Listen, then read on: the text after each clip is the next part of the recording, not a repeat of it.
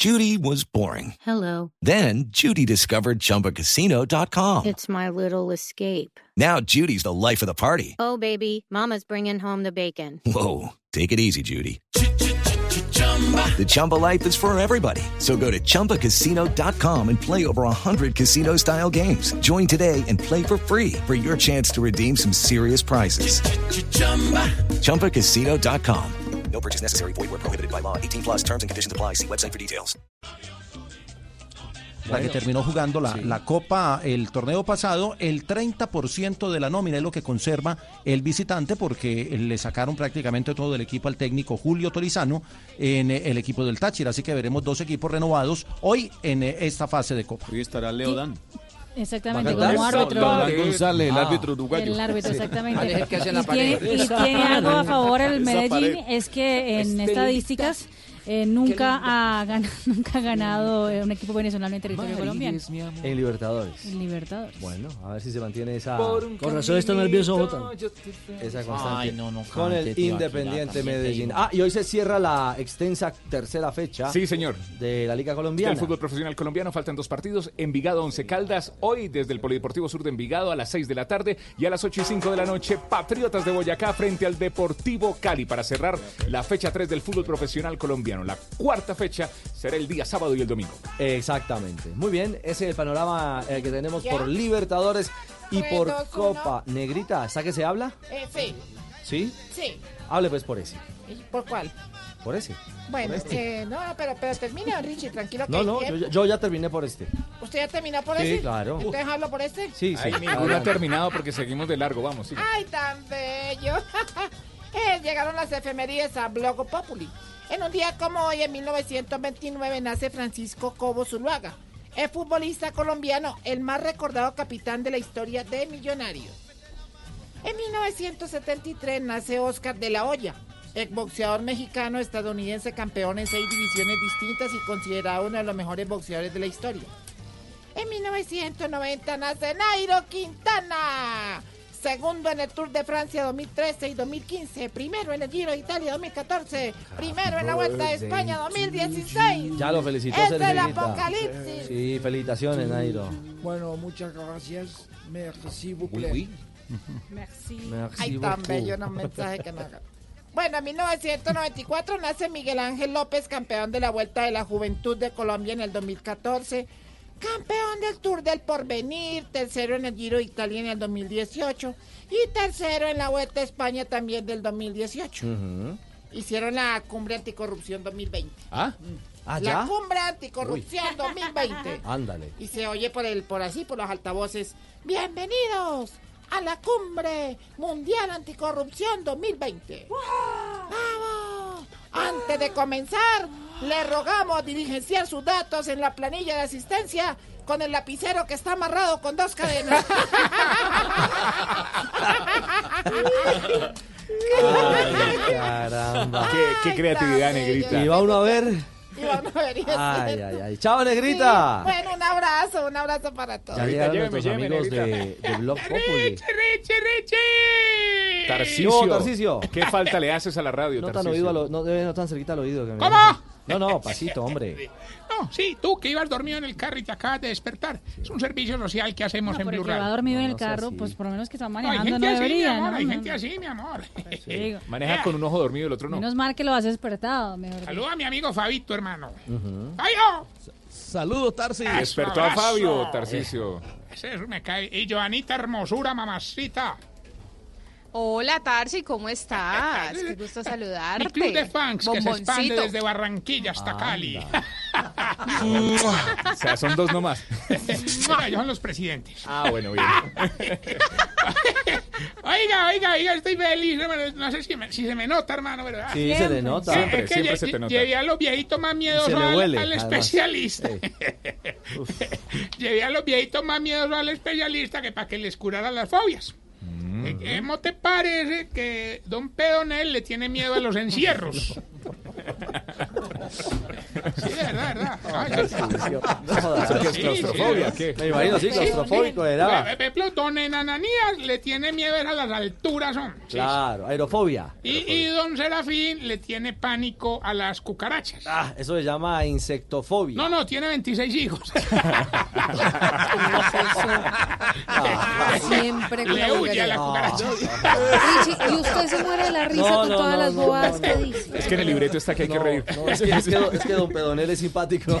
Sí. Sí, es un viejito chistoso, ruidoso, pero chistoso. Exacto. Inclusive Pero lo, no lo tiene, no estaban tiene nada que ver con... uh, con el SMAD. No. Ah, no, no es, no es Don Pedón el vivero, no. Dios santo. No, le iban a llamar para el SMAD y que para dispersar las manifestaciones. No. No, ma. No Qué más creatividad, que... Oh, sí, whiskycito. sí. No, hombre. No, no, no. Vamos bien con los tics. Eso, hágale, Richie. ¿Los qué? ¿Los qué? los Los tics. ¿Dónde está la P? ¿Dónde está la P? ¿Los qué?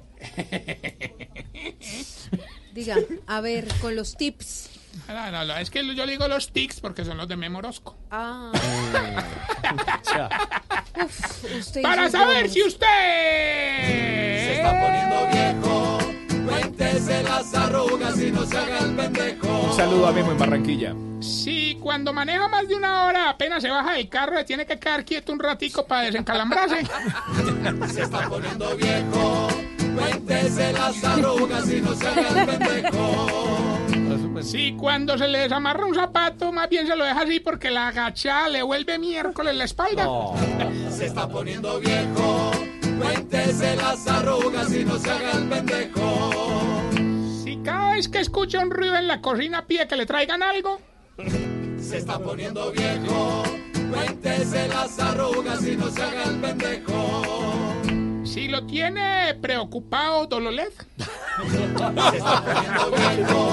Cuéntese las arrugas y no se haga el pendejo. Y si cada que estornuda se le sale un peito. Tarcisio. Pero es verdad, es verdad, a tamaño le A don Pedonel se pasa. Ese sí no hay, no hay necesidad de estornudar. Por Dios santo. Silvia. Qué horror. A ver, Richie, ¿qué hacemos? Relaxing, hermano. qué relaxing. A ver, de- a ver, ya que está tan Relaxing. hablador de inglés, dele paso a los titulares en inglés. Eh, please eh, go to the headlines. Oh my Oh God. my God. Headlines. De, eh, eh, eh, a ver, Cuando Silvia, digo head, no estoy Silvia, mirando a Ricardo. Silvia vivió dos días en Miami. ¿Cómo se dice? Titulares se dice headlines. No, señor, se dice Hi Fan Lady titular. ¿Qué quiere decir que... La vida es negrita. Negrita, y si, y si dijera eh, las noticias eh, ya vienen en Voz Populi con toda la actualidad, la información, también el humor y la opinión, ¿cómo diría? Late Farrell. Pero no Mucho más le Late fal-. ¿Ya? eh, No se engola Ya, tanto. No se engola tanto, Ah, eso no es fluido. A ver, eh, fluido y con Silvia, confianza. Silvia y Marina, las noticias ya vienen en Voz Populi con toda la opinión, el análisis, la información precisa y siempre actual. Titulations, hay que decir. Ya ven los titulations. Eh, Pero ¿cómo le dice en En portugués? en portugués. ¿Qué? En portugués. Vamos con los titulares. Vamos con los titulares. No, que fue puta diferencia. No, ¿qué le pasa? Lo dijo. Se va, se va, señor. Cuatro, siete titulares en Blog Populi. El fiscal general de Venezuela, Tarek William Saab, dice que Aida Merlano ha cantado más que Pavarotti. Ojalá lo que diga cantando como Pavarotti no termine siendo pura pajarotti. Y canta donde el tirano, más de un paisano en la nación. Hoy de su nombre más cochino que un marrano.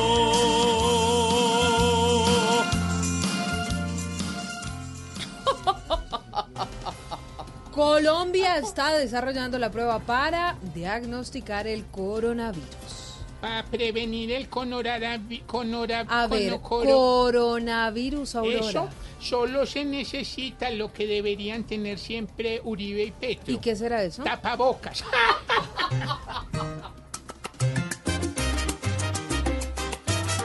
Mira qué bonito viene de China el coronavirus. Si no se cuida, no canta en diciembre a totiruriruriru. Ahora el mayor peligro, aquí es un chino con tos. Y también un estornudo de los duros en hacer arroz.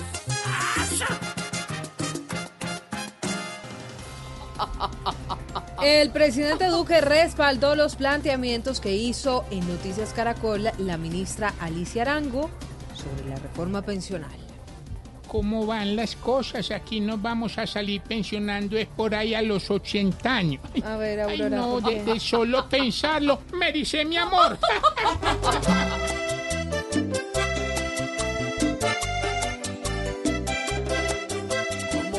Ya casi no tiene amigos y hasta el perro en su casa le hace desaires.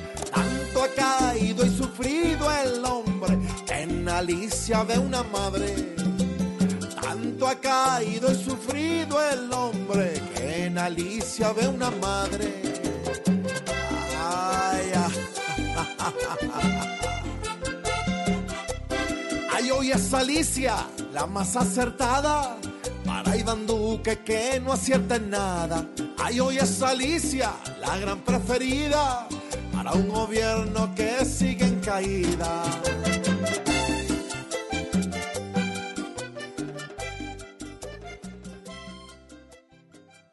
Con buen vallenato, Malucía. Claro que sí. Me encanta el vallenato. Oiga, y hoy es la gran final, ¿no? De Yo me llamo. Ay, En segundos estaremos hablando de Yo me llamo. También tendremos las estadísticas con el director Juanda, las palabras del día con el profesor. Hablaremos con Aida. Después de la caída en Venezuela, más adelante Dora la gestora, también Don Tarcisio. Tenemos al presidente Trump desde la Casa Blanca y desde Cuba, Barbarito. Todo este menú con información, opinión y mucho humor. Al igual que los domingos a las 10 de la noche, Ignorita estrenando casa. Sí, su merced, ¿cómo nos fue? Muy bien, señora, 5.9. La Qué bendición, su merced. La saludan en el bus. Sí, toda parte, su merced, que le dé autógrafos. Sí, yo me das pena esa joda, No, su merced.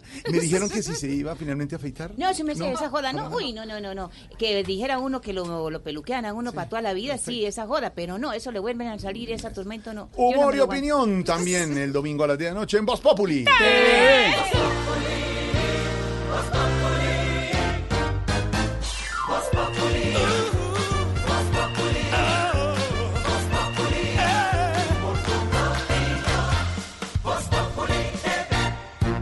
¿Quieres pagar menos por viajar? Descarga la app de Turismo City o ingresa a turismocity.com y compara el precio de todos los buscadores con una sola búsqueda. Además, Turismo City te avisa cuando hay tiquetes muy baratos. Turismo City, paga menos por viajar. Turismo City, paga menos por viajar.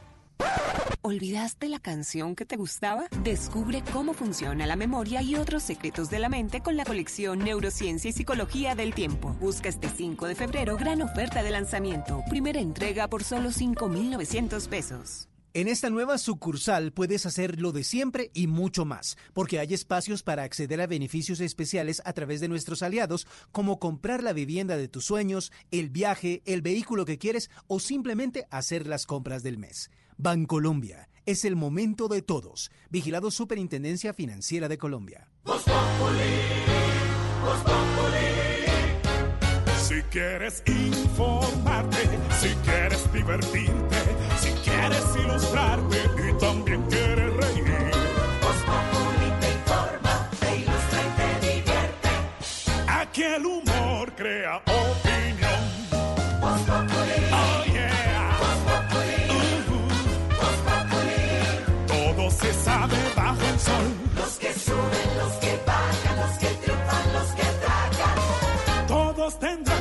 Darnos la lección.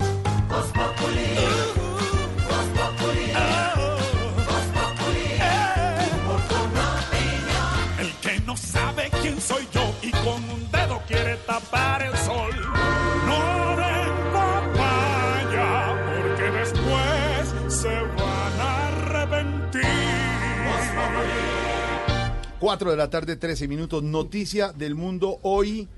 Se ubica en Estados Unidos. Esta noche el presidente Trump, con su discurso del Estado de la Unión, es el día que el presidente de los Estados Unidos le habla al país, le habla a la clase política, a la económica, al país.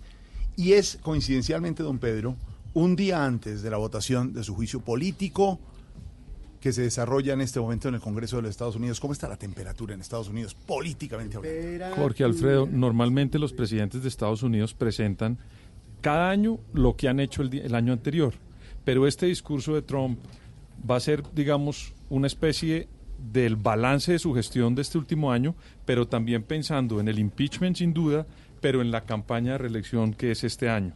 Entonces es un discurso donde uno va a poder ver los planteamientos económicos, donde él va a recoger muchas de las ventajas que ha tenido Estados Unidos en sus tres años de mandato, que sin duda el, desempleo bajó sustancialmente en Estados Unidos, el PIB de ese país es, es bastante importante y la riqueza de los Estados Unidos pues ha aumentado sustancialmente comparado con la crisis que tuvo en el año 2006, que fue la famosa crisis financiera de ese país.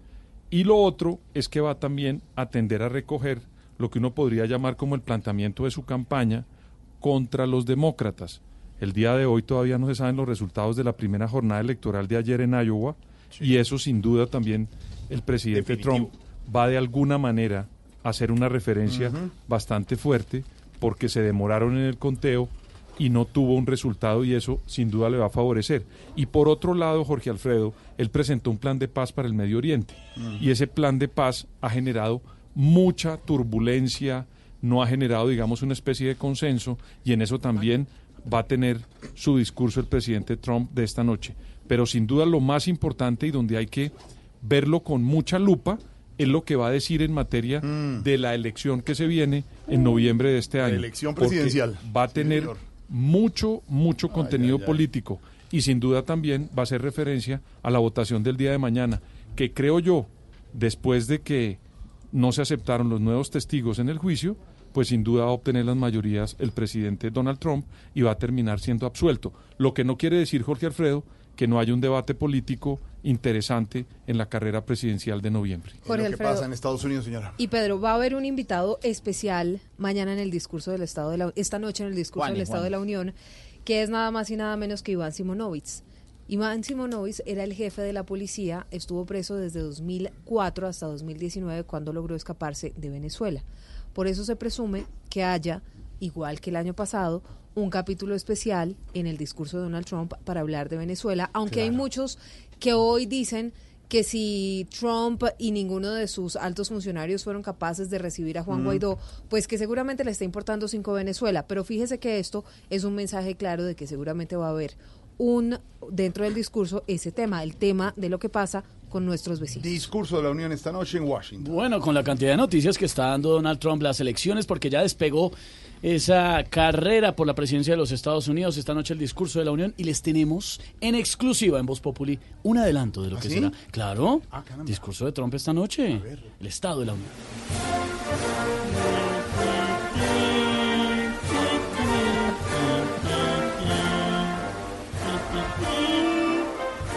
Shut up. Que se callen. Hello, Snoopies. ¿Qué más, mis perritos? My government went on Aida Merlano, Mi gobierno iba de nalgas, but now let me Mancuso pero ahora me dejarán libre. finally left Jorge Alfredo. Por fin salí de ese chicharronzote. I felt like Uribe was going, Sentía que me enloquecía, but only Ministro de Trabajo de Colombia. pero solo dos horas al día. I will continue with my laws Yo seguiré con mis leyes, because Shakira and J Lo porque son viejas pero buenas. and everybody who wants me Nacho Vidal. Y a los que querían hundirme, I came out Médico de Bogotá. le salió el tiro por la culata. Ah. Here is the time in Testiculo Loquillo. Y como aquí el tiempo es tan apretado, Cheo Feliciano and Andrea Bocelli. ahí nos vemos. No. No, And the union. Y la unión hace la fuerza. No, qué horror.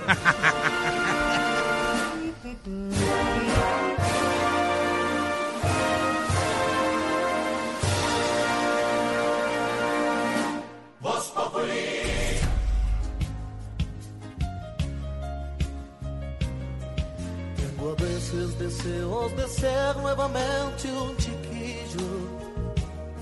Y en la hora que estoy afligido volverte a oír. Y pedir que me abraces y lleves de vuelta a casa. Que me cuentes un cuento bonito y me hagas dormir. Muchas veces quisiera oírte hablando, sonriendo. Aprovecha tu tiempo, tú eres aún un chiquillo. A pesar la distancia y el tiempo no puedo olvidar. Tantas cosas que a veces de ti necesito escuchar. Lady Laura, abrázame fuerte, Lady Laura. y Cuéntame un cuento, Roberto Carlos es el primer finalista de la gran final esta noche de Yo Me Llamo en el canal Caracol a las 8 de la noche. Y este, Jorge Celedón, el otro finalista. ¡Ay, hombre!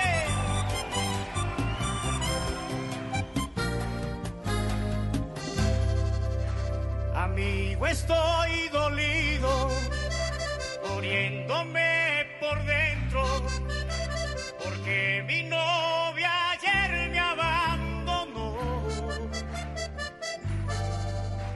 Amigo, ¿qué le hiciste? Dime si le ha faltado. ¿O acaso fuiste injusto con su amor? Amigo, te equivocas. Gran final esta noche, tan pronto termine Noticias Caracol a las 8 de la noche, señor Don Esteban, después de tantas semanas, tantos buenos finalistas, buen talento que vimos, buenos profesores como Camilo Cifuentes, buen jurado como Amparito, como Jesse, como eh, nuestro gran César Escola, claro, por supuesto, gracias. con la presentación de Calero y de Valery Domínguez. ¡Qué éxito de programa! Hoy llega a la gran final. Yo me llamo, señor Don Esteban. Sí, señor. por Leo Dan. Eh, No, Aurorita. Las opciones son. Yo por Valerie. Ro- a ver, Tamayo, A mí, agua. a mí me gusta Daniel Santos.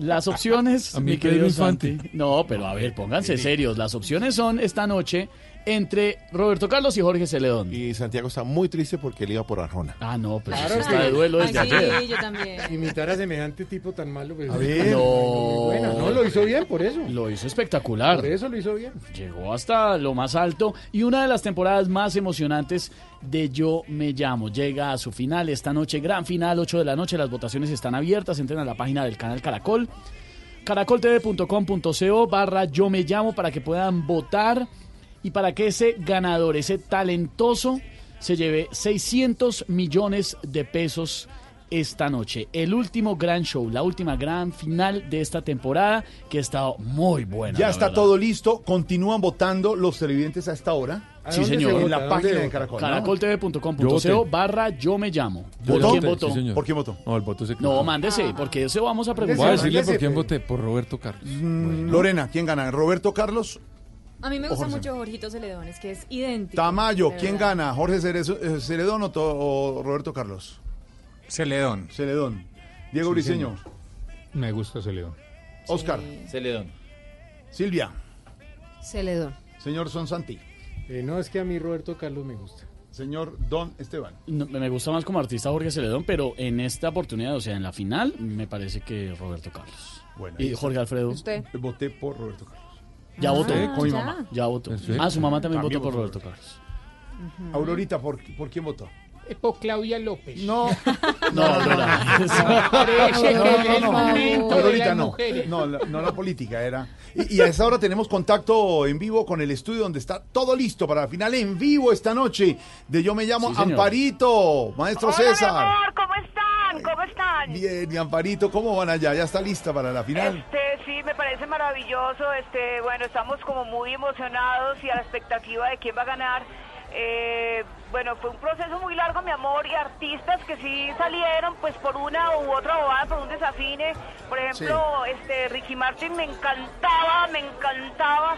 Pero bueno, fueron muchos artistas que tuvieron que salir, pero bueno. Este, vamos a ver, el público es el que elige esta noche. Y bueno, estamos a la expectativa, mi amor. Y Amparito se dejará de erizar desde esta noche. Mi amor, me voy a avisar con cédula y todo, mi amor. Perfecto. También está César Escola en el estudio hasta ahora, Cecitar. Hola, ¿cómo están ustedes amigos entrañables de Voz Populi? Mis amigos, mi casa, que yo cada vez que termino de grabar el programa me subo para donde están ustedes. Y hace la música. Y hacemos en la música, yo hice el jingle, yo preparé a Santiago, me acuerdo de Santiago. Claro, Cuando le da llevo un mucho sentimiento. francotirador. Sí, lo vimos llorando mucho. Ya, ya, ya. No, no, no, que, que, que pregúntale algo, piñito, porque ese se extiende más que quién sabe qué. ¿Está Valery con ustedes? ¿Está Valery con ustedes ahí? Sí, aquí nuestro, nuestro está Valery. Valerie, Valerie, vení. Saluda a Jorge Alfredo. Valery. Hola, ¿cómo estás? Ya está todo listo para la final esta noche, así que estamos súper preparados para lo que viene, así que muy pendientes acá todos, ¿no? En el estudio estamos listos. Esperaremos la pinta de Valery esta noche. Ay, parecen unas yeguas. Amparito, a Escola, a Valery, los nuestros de Voz Populi. Un abrazo, gran final esta noche de Yo Me Llamo a las 8 de la noche. Sí, señor, y nosotros también queremos saber qué opinan los oyentes de Voz Populi. ¿Quién va a ser el ganador, Roberto Carlos o Jorge Celedón? Entren a nuestras redes sociales, nos cuentan, además nos dicen por qué cada uno debe ganar, votan. Está también el link para que ingresen a las votaciones en Roberto Celedón no puede caracoltv.com.co barra yo me llamo. Roberto Celedón no puede ganar, Santi, puede ganar uno de los dos. ¿Por quién fue que usted dijo? Eh, Daniel Santos. Ah, señor. Eh, eh, me dicen que el estudio está nuevamente. César, de, de nuevo del estudio, César. A ver, Eh, quería decirles algo. sí, César. Yo recuerdo cuando Jorge Alfredo y yo nos conocimos. Sí, pero- Estábamos haciendo el teatro musical. María Cecilia Botero. sí, sí. Sí, está muy. Sí. Esto era- perdonen que se me haga el ojo. No, tranquilo, maestro. Quiero decirles que voten a conciencia, porque estos dos son grandes. Grandes. Llegaron donde están por Sí, esfuerzo, sí. por coloratura, melima, por presencia. A propósito de presencia, me acordé Tranquilo, César, tranquilo, nuestro César. Pero mire, momento para resaltar la producción. Un abrazo y una felicitación a Juan Esteban San Pedro, de todo el equipo de entretenimiento del canal Caracol. Amparito, que definitivamente es la reina, la diosa del jurado. A Jesse Uribe, que lo hizo muy bien. Al maestro César Escola. Qué experticia en la música, qué hombre para saber de música. Sí, qué desperdicio. No, experticia. Ay, sí, Y- qué desperdicio. y qué maestros para manejar la presentación nuestro Carlos Calero, que ya desde mañana estará en Día día a a día. como gran presentador al lado de Catalina, de Carolina, de Carolina. Va a estar eh, Carlos Calero, qué presentador, qué señor de la presentación bueno. en la televisión, acompañado por la linda Valerie. A todos un abrazo, felicitación y que todo salga bien y que gane el mejor 600 millones en juego. 600 millones de pesos para el que gane. Ay, padre Linero, qué cantidad de buenas cosas, de buen talento el que vimos durante todos estos meses en Yo Me Llamo, ¿no, padre Linero? Jorge, sí, hoy es la final de Yo Me Llamo y me gusta Yo Me Llamo por varias razones. A ver. ¿Por qué? La primera, Jorge, porque es un espacio para mostrar el talento colombiano. A lo largo de todo el desarrollo de Yo Me Llamo, vimos distintas personas con distintos talentos. Me encanta descubrir que en Colombia hay mucho talento y que podemos seguir creyendo en nosotros los colombianos. Dos, me, me gusta por las historias de vida. Muy, muy buenas. Todavía sigo recordando la historia de vida de aquel joven que estando en la calle comenzó a cantar parecido a Chayani y termina participando de Yo Me Llamo. Sí. Conocemos historias de personas que contra viento y marea tratan de sacar adelante una carrera musical. Me gusta también porque es una oportunidad para que los hogares colombianos disfruten de una manera distinta. Tengamos ese sentimiento importante, válido, de que no estamos tan mal como a veces pareciera.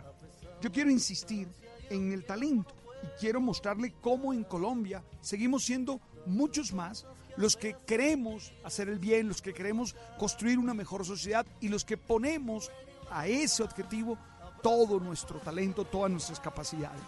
Admiro definitivamente a los que hoy participan en la final. Tengo que decir que por mi gusto musical eh, yo disfruto eh, a Jorgito Celedón, la música de Jorgito Celedón. Y además que me parece que el que lo representa no solo se parece físicamente, no solo se parece su voz a la de Jorgito, sino que en escena ha asumido bien los papeles. Aunque obviamente el de Roberto Carlos también es una persona interesante y tiene una voz muy parecida a la de ese gran cantante brasilero.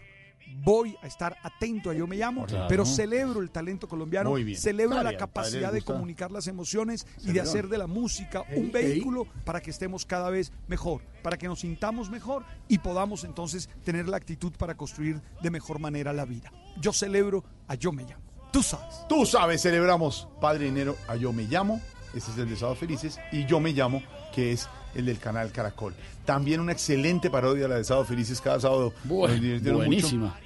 Tengo que darle crédito en esa parodia, todos los humoristas, pero nuestra María Auxilio Vélez haciendo Amparo Sí. Grisales es perfecta. Superior, superior, Es demasiado. una co- parece que Amparito imitara a María Auxilio. Totalmente. Pero es una muy buena parodia, como Y llamamos como ha nosotros. dicho ella siempre acá, ¿no? Amparo lo ha dicho en estos micrófonos. La Lo única que bueno- le gusta que la imite es María Auxilio. Y son Certificada. contempor- contemporáneas. No sé, no sé el César. Escola que hizo Camilo al aire en Sábado Felices. No. No, es que no era yo. Ah, no. Oh, ay, no, no, no, no, no, no, no, no, no, no, no. Muy bien, talento también en, en la Yo Me Llamo de Sábado Felices. Un abrazo, porque, señor. Era Polilla, ¿no? Polilla. Sí, era Polilla. Sí, Polilla. Claro, gran amigo nuestro. El de la luciega, Narga. Ah, de razón no lo vemos mucho. Venga, Aurora, vamos a tomarnos algo allí. Y risa loca, risa loca, Jessy Uribe, ¿no? Jesse Uribe, muy bueno. No, ¿quién es el que, Risa loca también es de el la que imita en Sábado Felices a Carlos Calero? Eh, Giovanotti. Giovanotti. Giovanotti, No, es excelente, impresionante. excelente. Va Muy, bueno. Es impresionante.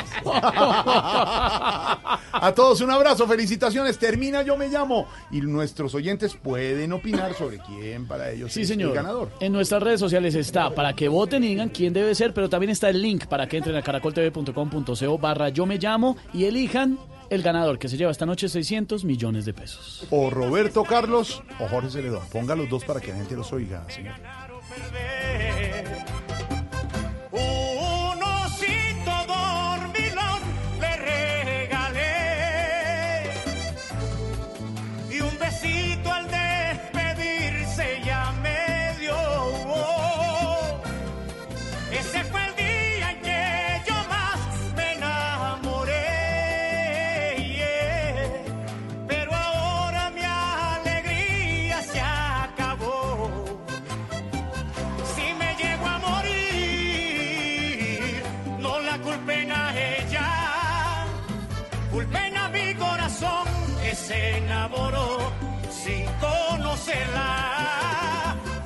4.31, muchas noticias a esta hora, Silvia, porque hay decisiones que tienen que ver con la vía de Transmilenio, la línea Transmilenio por la carrera séptima de Bogotá. Óigame, si la decisión la acaba de tomar el Consejo de Estado que deja sin efectos un fallo que ordenó suspender el proceso licitatorio de Transmilenio por la séptima. Lo que llama la atención, Pedro, Jorge Alfredo y Oyentes, es que acuérdense que la semana pasada la alcaldesa Claudia López dijo que definitivamente no iba Transmilenio por la carrera séptima, Sí. sino que iba a ser un eje amigable, con eh, buses, bueno, en fin. Y entonces, Juan Esteban, con esta decisión del, del Consejo de Estado, ¿qué pasa? Hola Silvia y oyentes, buenas tardes. Pues mire, lo que ocurrió es que la sección primera del Consejo de Estado dejó, como usted decía, sin efectos el fallo del Tribunal Administrativo de Cundinamarca que había fijado esas medidas cautelares frente a la licitación para el proyecto de Transmilenio por la carrera séptima en el Parque Nacional. Lo que ocurre es que varios ciudadanos habían demandado, pedían que la licitación fuera suspendida porque esa troncal podría afectar parte de los predios del Parque Nacional, que recordemos pues es patrimonio cultural de la nación. En primera instancia el juez había impuesto las medidas cautelares y aunque estas no suspendían del todo la troncal, sí impedían por lo menos el inicio de una posible construcción de la obra en este tramo. En el fallo se señala básicamente que se presentó un problema en ese trámite del estudio de la demanda presentada por el grupo de ciudadanos. También señala el Consejo de Estado que tenía que ser además un magistrado ponente, que no tenía que ser un magistrado ponente, sino toda la sala plena la que discutiera el tema por la importancia además de la decisión. Pero hay que decir además para concluir que a esta troncal le hace falta superar un reto más y es que, por ejemplo, hay una demanda que dice que el proyecto no armoniza o no tiene en cuenta la construcción del plan parcial El Pedregal que se haría en la calle 100 con séptima. Esta decisión que acaba de tomar el Consejo de Estado es puntualmente por el Parque Nacional. Señor, gracias. Nos ha llegado por las redes sociales, entiendo que Camila habló al mediodía sobre este tema, un video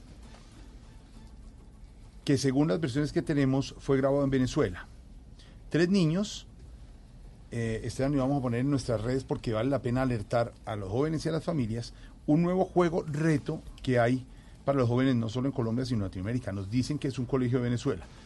Tres niños, dos saltan, el último que está en la mitad salta, los dos le hacen como zancadilla, el niño cae No, una persona se y puede... al caer Qué horror. nos eh, la referencia que tenemos que no es confirmada es que el niño está en cuidados intensivos por una fisura en el cráneo Camilo es la Sí, aparentemente eso es lo que nos porque está llegando cae a contra la cabeza Sí, claro.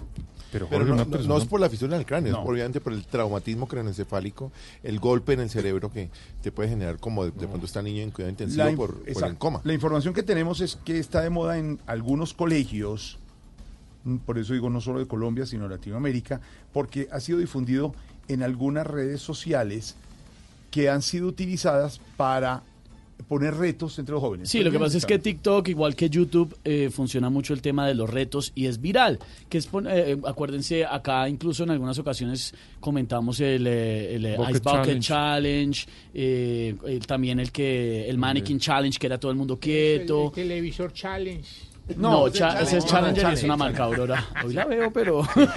También. Pero realmente, claro, los se viralizan mucho, sobre todo porque influenciadores pues convocan a este tipo de retos. Y hay de todo tipo. Hay retos buenos y hay retos no tan buenos de pronto. Este es uno de los que Peligrosísimo puede resultar peligroso. Eh, aparece en TikTok, que es una aplicación para hacer videos, nos aclaran. Doblando voces. Sí. Tú que sabes de eso, Lorena, Sí. dobla- doblando voces. eh, ha- hacen música, ponen videos y uno Cortos, los ve en las muy redes. cortos, muy Vamos cortos. así, muy cortos. Pero entonces, al poner retos, parece que es un colegio que se llama Santo Tomás de Aquino, que no es de Bogotá. Al comienzo se pensó que era de Bogotá. La Secretaría de Educación dice, en Bogotá no existe ese colegio. Es de Venezuela, pero sí ha sido, sí está generalizado en los niños y los jóvenes. Soy desde Colombia buscándome la caída. No, hombre. Estoy completamente seguro y seguro. Es en Venezuela, señor, pero, pero lo que estamos diciendo es, ni es culpa de la red, Sí, no es culpa de ni TikTok. es culpa Ni tampoco el señor allá de. Miraflores, ¿De, de- Claro. de sino, TikTok o no, TikTok? sino que se vuelve viral un reto que es peligroso. Claro. Bonito los retos de, de hacer un concurso de canto o, o algo así, que es lo que, ¿qué, qué retos hay? O el De- Manic. Puede haber retos de cualquier tipo. O Puede- hay retos muy estúpidos como uno que fue noticia que era comerse unas barras de detergente. Eso es un reto que nació en Estados Unidos, creo, o en Asia. Eh, como hay retos también positivos, imitar personas, cantar, cosas de ese estilo. Pero en realidad son retos cortos, sencillos, eh, que sean divertidos. Sí. Este en este caso es divertido, pero salió mal al parecer porque el muchacho el se tropieza y se da un totazo. Se- que ¿Y puede tampoco... en barra? Son tres, Si usted quiere. son tres jóvenes, eh, Camilo, que están en un corredor de un colegio. Los otros niños del colegio están mirando y entonces los dos, los dos de los de lado y lado saltan primero. Cuando el de la mitad salta, le hacen como una zancadilla. Le pegan en los talones a la vez, de tal manera que queda sin equilibrio y que cae de espalda golpeándose en la cabeza. queda sin talones. Claro, cae y queda con lo que ha A mí sido realmente me parece peligrosísimo ese fisura de cráneo, por favor. Es todo un peligrosísimo. Sí, eh, eso son cosas que los adolescentes no miden las consecuencias de lo que puede ser una pilatuna. Si usted mal no recuerda, en nuestra época lo que hacían era que se le, se le colocaban detrás de uno y alguien lo empujaba. ¿Se acuerda? Sí, sí, sí, alguien se agachaba. Le empujaba y caía y encima. lo pu- le- no, uno caía detrás. Claro, si lo hacían antes, ahora por qué el problema. Porque Exacto. es que ahora ahora hay se redes. difunde, ahora hay redes. Claro, eh, ahora lo que pasa es que llega a más personas, pero retos de esas vainas siempre ha habido. También en, en mi época de colegio había uno que era eh, eh, agarrarse el cuello. Obviamente es una estupidez, estamos, no estamos diciendo que está bien o mal, estamos comentando es que siempre ha pasado, que era agarrar a una persona del cuello y cortarle un poco la respiración y se desmayaban, y eso fue noticia. Fue No, noticia Ay, no sean morrongos. Oiga, ¿qué es Que en el colegio en la- cárcel. Ay, además les digo otra cosa, en el colegio, y ahogarlo, bonito el reto. Menos mal no había redes de cuando, el niño estudió. Pero es que Esteban no contó. Le voy a decir una cosa, en el ¿era colegio, en el colegio todo el mundo hizo cosas de esas y yo le pregunté una cosa a Camilo que es médico. Camilo. Esa caída que vimos en el video que es viral Sí. es una caída que hubiera podido sufrir un muchacho también cayéndose de un, de un columpio o de No, otra pero vaina. aquí hay una gran diferencia, porque es que esto es adrede y eso no se debe A hacer. propósito. Ah, bueno, adrede, pero puede pasar un, un accidente similar. Claro, pero es que esto no es un accidente, esto es premeditado. pero es una cosa ¿Dónde que ha venido pasando siempre. Lo que pa- Eso fue noticia. No Le es voy, a buscar, Esas le voy a mañas. buscar la noticia No y se lo voy a chistoso. compartir. Vamos, No, a, co- vamos a compartir con los oyentes el video en nuestras redes Ah, sociales. de Tres muchachos. Pero, perdón, la culpa dos- es de los papás. ¿Cómo? No. La ¿Cómo? culpa es de los... ¿Cómo? Pero, la, razón es muy sencilla. Y cuando usted ahogaba a su compañero Eso- también era no, su papá la perdone- culpa, Alfredo pero- no tiene TikTok, tiene tic-tac. A ver, a ver, todos calmados. Les voy a explicar por qué. En esa época, claro, pasaba porque en los colegios se contaba la gente, en la ruta, en los espacios. ta. Pero hoy en día es en redes sociales. TikTok es una aplicación que está prohibida para menores de 14 años. ¿Por qué los papás no están pendientes de qué aplicaciones están usando los muchachos? Porque no tienen comunicación con los hijos y porque no saben qué aplicaciones tienen en su celular. No sé, Una- no, una cosa, no, no, sé, me Jorge. parece, me parece, Pero la, es que con también... respeto, me parece, Esteban, enjuiciar aquí a los papás de una.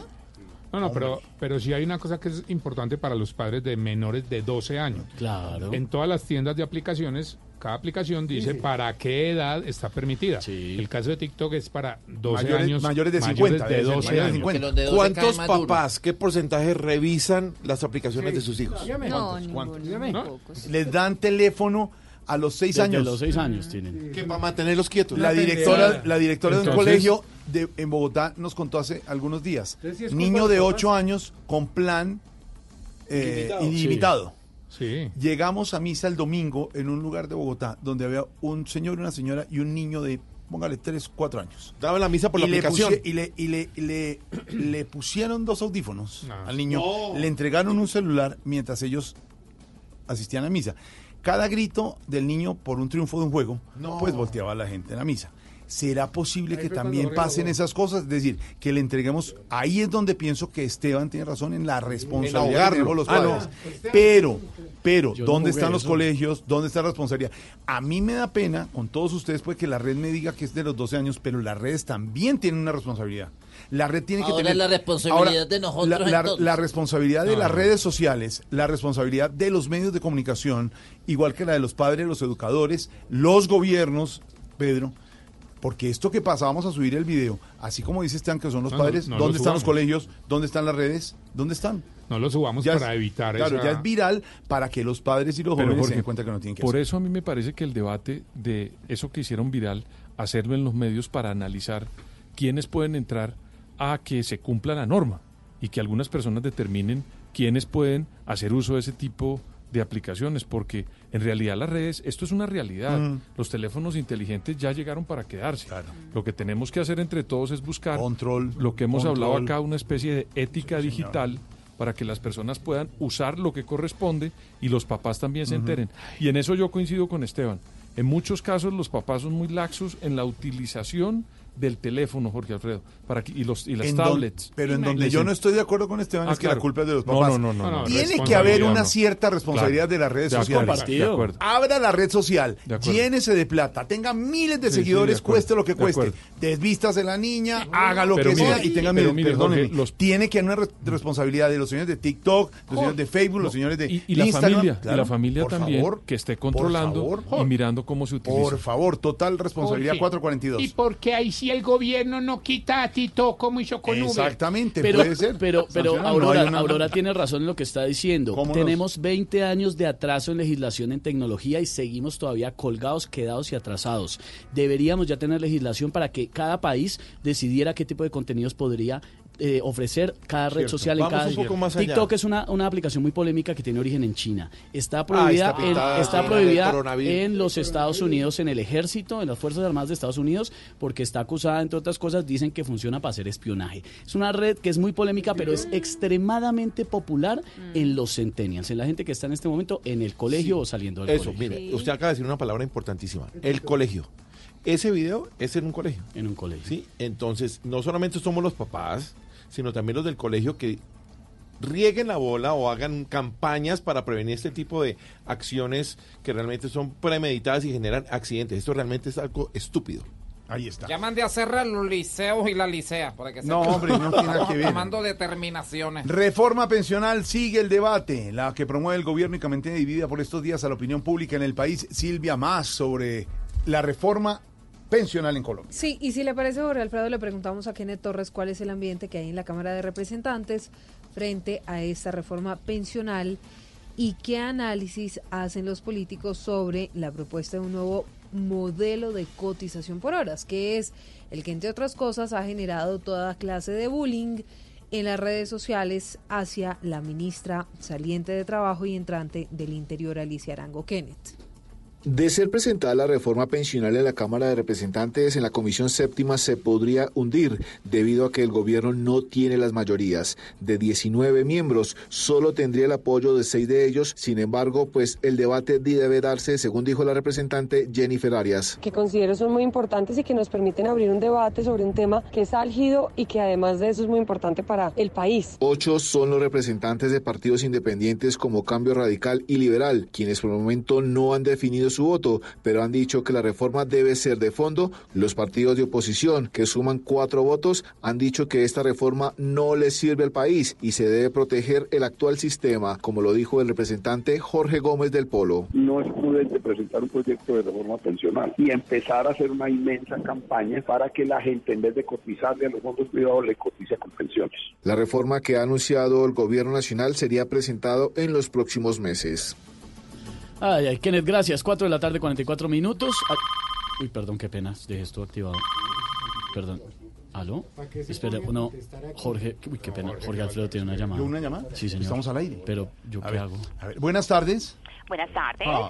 Habla Daniela Rollave, Ah. asesora financiera. Esta llamada está siendo grabada y monitoreada para garantizar la calidad de la misma. Sí. Hablo con el señor Jorge Alfredo Vargas. Sí, sí, señora, con él, pero es que estoy... El señor es Jorge Alfredo Vargas Angulo, nacido en Bogotá el 14 de No, marzo de señora, no, 1962, señora, no, por favor. Con cédula de ciudadanía número 18654 No, señora, por favor, por favor, señora. en la No, calle sí. 156 No, 973 señor, que tiene asignado el número de celular número 322 No, señora, por favor. 61 de su cónyuge oficiales Inés María ¿Cuál Sabadaín y en oficial? su matrimonio Sí, hay tres hijos. Sí, sí, pero de- por es favor, que señora, qué horror, oficial, sí. Alfredo. diría Pedro, qué es horror, qué horror. financiera para decirle que con nosotros sus datos personales estarán siempre muy seguros. ¿Qué le pasa, señora? 445, Qué adiós. horror, qué horror. Qué horror.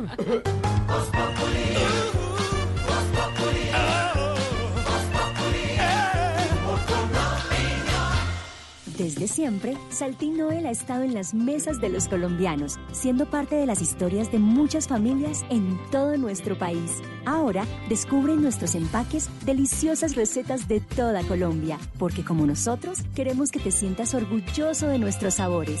Saltín Noel, contigo siempre.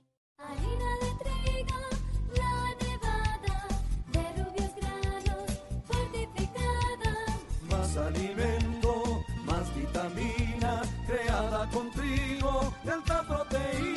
Alimento fortificado con vitaminas B1, B2, hierro, niacina y ácido fólico. Desde hace 40 años entregamos para Colombia la harina con los mejores estándares de calidad y rendimiento inigualables. Harina de trigo, la nevada. Trabajamos pensando en usted. ¿Olvidaste la canción que te gustaba? Descubre cómo funciona la memoria y otros secretos de la mente con la colección Neurociencia y Psicología del Tiempo. Busca este 5 de febrero gran oferta de lanzamiento. Primera entrega por solo 5,900 pesos.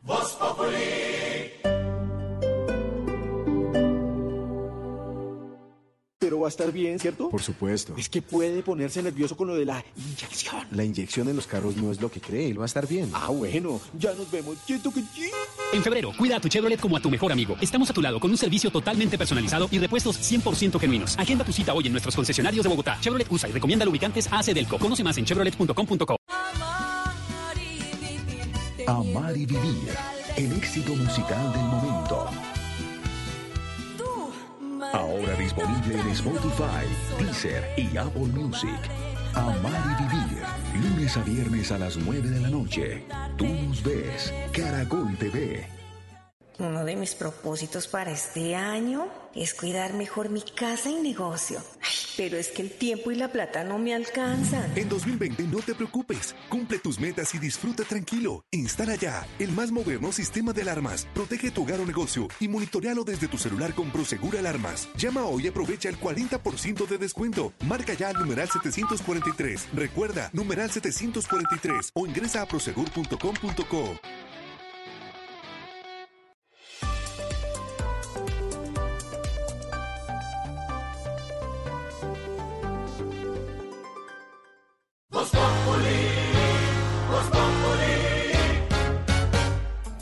448, muchas noticias a esta hora, Silvia.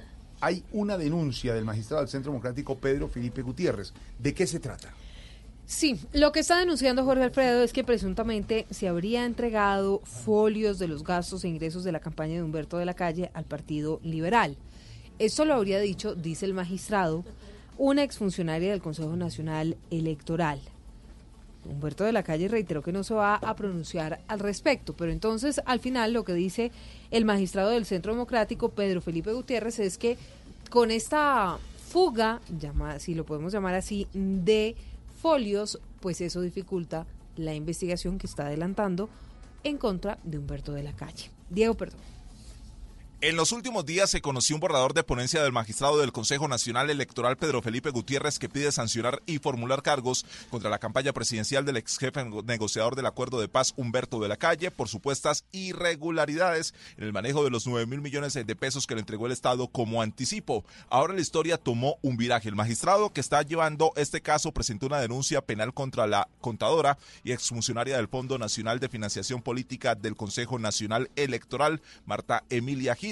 El magistrado Gutiérrez está denunciando que la funcionaria habría entregado al Partido Liberal más de 8 mil folios, afectando de esta manera la investigación que está adelantando por las supuestas irregularidades en los ingresos y gastos de la campaña desde la calle abro comillas, la entrega por la contadora de la documentación que soporta el informe de ingresos y gastos de la campaña electoral del doctor Humberto de la Calle Lombana afectó el proceso que desarrolló en la medida en que ha dificultado la labor de verificar cómo fueron gastados los recursos públicos que se entregaron a esa campaña, cierro comillas. El magistrado Gutiérrez pidió que se investigue si se cometió algún delito al entregar sin justificación información al Partido Liberal. Don Diego, gracias. Diego también, que nos alimenta el Nos Voz Populi aquí en Voz Populi. Antes de ir con un nuevo impuesto que tendremos que cambiar, que pagar los colombianos, hay detalles sobre la muerte de una colombiana en Los Ángeles. ¿Qué pasó, Silvia? Sí, Jorge Alfredo. Lurvis Vence Jiménez tenía 51 años, fue identificada mm, por las autoridades y murió en medio de un tiroteo al interior de un bus en California. Ahora los familiares están intentando repatriar el cuerpo mientras que las autoridades en Estados Unidos investigan qué fue lo que pasó. Pero Miguel Garzón, usted hace pocos minutos logró hablar con el esposo de esta colombiana que perdió la vida en las últimas horas allí en Estados Unidos. ¿Qué le dijo? Sí, señora, el municipio de El Molino, allí en el departamento de La Guajira, al norte del país, está conmocionado tras la muerte en este tiroteo en California de Lourdes Vence, una mujer de esta población que tenía 51 años y que se dirigía por tierra a San Francisco en uno de los viajes que tanto le gustaba hacer, según su esposo Elvis Duarte, quien habló con nosotros y la recordó contándonos que él no la acompañó porque no le gustan los aviones ella le gustaba pasear y siempre nosotros nunca le pudimos quitar eso, siempre hacía sus ahorros para pasear, para como allá hay molineros, para las familias y eso. Ella, ella todo, iba, compraba sus cositas y se venía, duraba 15, 15 días, 12 días. Ella, ella fue tres veces por Miami paseando por allá, entonces quiso conocer por San Francisco, la, invitaron por allá unos paisanos y bueno, sí, porque yo nunca me gustó el avión, nada. Esta pareja llevaba 36 años de casados, Jorge Alfredo, tenían Mm. tres hijos, ya todos mayores de edad y profesionales. Para don Elvis, su esposa no sintió la muerte, pues iba dormida cuando esta persona, el responsable del tiroteo, comenzó a disparar. Ella se encontraba dormida cuando el hombre comenzó a accionar el arma. Entonces no, eh, no sé, ella no sintió la muerte, según me dice el compañero que iba al lado, el molinero también vivía allá mismo, vivía acá con nosotros, familias hasta mía. Más temprano la Cancillería habló con otro de nuestros periodistas de la sala de redacción y dijo que la familia de doña Lurbis se iba a encargar de todos los trámites para la repatriación del cuerpo. Sin embargo, don Elvis dice que ellos no tienen cómo hacerlo y que han tenido que pedir ayuda en su comunidad para poder tener el cuerpo de esta mujer de vuelta en el país. No, no, no, nada, nada, nosotros no tenemos nada, nada de nada. Sea, nosotros sí llamamos a la Cancillería ya de, de, de, Estados, en Estados Unidos, pero hay un amigo que él fue, creo que ahorita, pero dejó amistad allá, que fue cónsul ahí en Miami, por ahí, no sé, en Houston, este, es apellido Cuello, de acá de La Guajira, y él, nosotros aquí, cuando él fue pidió la gobernación, los apo- lo apoyamos en la votación, no- y aquí tiene amigos y compadres, lo llamaron, y, y nos llamó el cónsul de, de allá de que creo que es el que está esperando al hijo mío que acaba no, no tiene una hora de haber llegado, de haber arribado a a la ciudad de Los Ángeles. Jorge Alfredo, las autoridades en los Estados Unidos capturaron a esta persona, al agresor que según los testigos murmuraba incoherencias antes de comenzar a disparar dentro del bus en el que viajaban, provocando la escena en la que además de la muerte de doña Lourdes, resultaron heridas cinco personas más. Ay, ay, ay, qué caso tan terrible este. Óigame, Lo Jorge dormida Alfredo, la señora. ¿sabía que hay molestia en el gobierno nacional? ¿Hay molestia en el gobierno nacional? ¿Por Sí, qué? señor, están bravos. ¿Por este caso? No. Entonces. Por el nuevo Populi que le tengo en unos minutos. En unos minutos un Voz Populi, lo que no es Voz Populi, pero les avisábamos y les contábamos que hay un nuevo impuesto que tenemos que pagar los colombianos para ingresar a Colombia Ay, no. en avión. ¿De Ah, qué no, se trata? por eso sí nos Nos van a seguir emberracamos. clavando. Pues fíjese que muy pronto los, co- los ciudadanos tendrán que pagar 15 dólares adicionales en su tiquete de entrada a Colombia. ¿Y eso para qué? Todo esto para financiar el turismo social. Ah, caramba. ¿Y a partir de cuándo?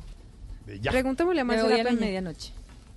15 dólares adicionales, aproximadamente unos 45 mil pesos, es lo que van a cobrar de más en cada tiquete que los colombianos compren para regresar al país o que los extranjeros adquieran para venir a hacer turismo o negocios en Colombia. De acuerdo con un borrador de decreto del Ministerio de Comercio, en el recibo las aerolíneas deberán indicarle a cada persona cuánto le están cobrando por cuenta del impuesto nacional con destino al turismo como inversión social, una creación de la pasada reforma tributaria. Recursos que se recauden por este concepto irán a parar directamente al Viceministerio de Turismo y no se van a utilizar para nada más. El objetivo es que sirvan para capacitar a las personas y crear la infraestructura necesaria para atraer más turistas al país. Claro, fomentar el turismo, entonces 15 dólares más cuando usted, don Pedro Viveros, ingrese. Aló, buenas tardes.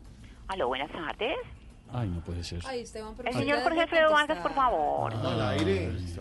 Sí, señora, a la orden. Señor Jorge Alfredo Vargas, buenas tardes. Le habla Daniela Arroyave de su banco enemigo. No, señora. En estos momentos esta llamada está siendo grabada y monitoreada para garantizar la calidad de la misma. ¿Cómo se encuentra usted en el día de hoy, don Jaime Eh, Alfredo? eh, Jorge, y ya le dije que bien y no tengo tiempo para hablar con usted. Eh, soy muy decente, estamos al aire y, y de verdad, no, no, está bien, le doy un minuto, pero ya. Bueno, le repito que habla con Daniela Arroyave. En estos momentos esta llamada está siendo grabada y monitoreada para garantizar la calidad de la misma.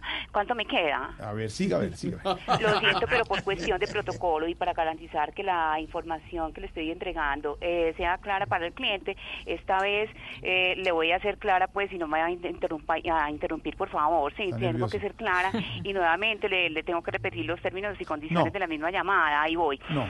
Para garantizar la calidad No, de nuestros está- productos y temas de entrenamiento, esta llamada puede ser grabada Señora. y monitoreada según la ley. No. Habeas data le protege a usted y por eso debemos saber cómo se ha sentido usted con la protección de los datos personales. ¿Cuánto me queda? Se le acabó el tiempo, 4.56, cuelgue la señora. Ay, ay, ay, Ay, Dios qué horror. qué cosa, hola. En nuestra aplaudida, recordada y muy llamada. Llamada, porque yo me llamo, yo gran me llamo final esta noche a las 8, pero claro. Aplaudida, recordada y muy llamada sección de... ¡Qué belleza! ¿Qué tenemos, Silvia? Óigame, los comerciantes de San Victorino se llevaron una gran sor- sorpresa luego de recibir el avalúo de sus locales, Jorge Alfredo. Resulta que encontraron un incremento de casi 500%. Entonces, Uy, uy, una persona cuyo local en 2019 costaba 700 millones de pesos, ahora está evaluado en 4 mil millones de pesos. Hágame el favor. Calcule esto, Camilo Cruz, y entonces... Estos predios son relativamente pequeños, tienen 3 metros de frente por 6 de fondo, en su gran mayoría y de acuerdo con los comerciantes, solo se enteraron de la actualización catastral porque uno de ellos estaba haciendo un proceso de venta. Jansen Estupiñán es el representante de los comerciantes de San Victorino. un inmueble como el 1264 que valía 700 millones de pesos, el avalúo le llegó por cuatro- 4.500 millones de pesos. Y así están absolutamente la gran mayoría de 800 predios del sector, pero eso no es todo. En valores de metro cuadrado de terreno, no de construcción, el centro comercial Gran San y la manzana siguiente la evaluaron en 13 millones de pesos el metro. Los comerciantes consideran que el distrito les está afectando el comercio, ya que con base en el avalúo catastral se cobrará este año el impuesto predial. Hasta el momento el distrito no ha emitido una respuesta a esta denuncia. Camilo, gracias. Silvia, ¿a qué le ponemos cuidadito? Pues le ponemos cuidadito nada más y nada menos, Esteban, que al fiscal general del régimen de Nicolás Maduro, Tarek William Saab, que esta mañana, en diálogo con Mañanas Blue, dijo que Aida Merlano, la ex senadora condenada en Colombia a 15 años de cárcel, quien se fugó y fue capturada nuevamente en Venezuela, está cantando, señor, más que Pavarotti.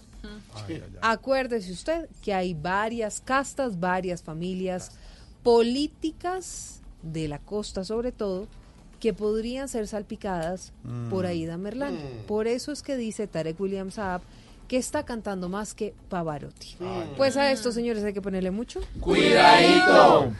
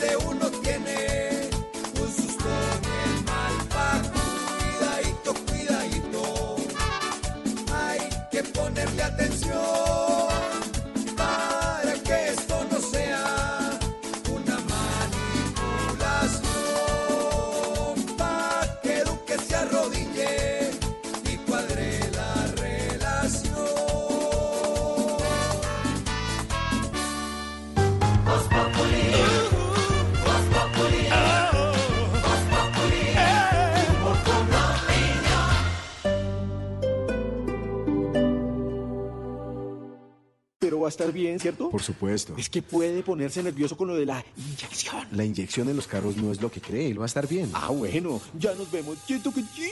En febrero, cuida a tu Chevrolet como a tu mejor amigo. Estamos a tu lado con un servicio totalmente personalizado y repuestos 100% genuinos. Agenda tu cita hoy en nuestros concesionarios de Bogotá. Chevrolet usa y recomienda lubricantes AC Delco. Conoce más en chevrolet.com.co. Amar y vivir. El éxito musical del momento. Disponible en Spotify, Deezer y Apple Music. Amar y vivir. Lunes a viernes a las 9 de la noche.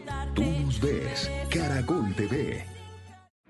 María Pajés, una de las figuras más importantes del baile flamenco, regresa al Teatro Mayor Julio Mario Santo Domingo con su nueva producción Una Oda al Tiempo, 7 y 8 de febrero de 2020. Compre ya sus entradas a través de primera fila o en taquillas del teatro. Alma en Movimiento, temporada de danza. Apoya a Bancolombia y Caracol Televisión. Invita a Blue Radio y Alcaldía de Bogotá. Más información www.teatromayor.org. Código PULEP BBO 280.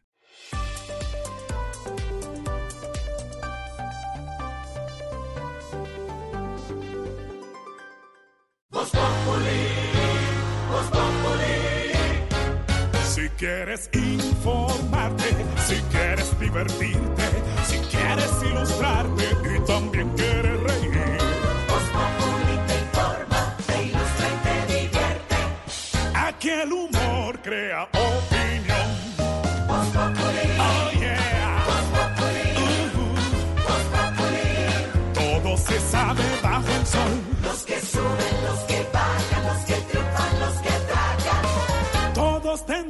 darnos la lección.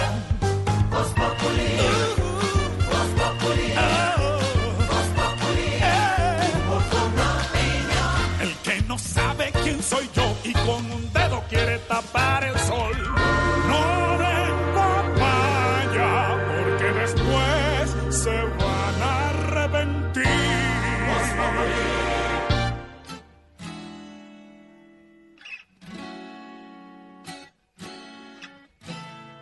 Bonito, todo me parece bonito.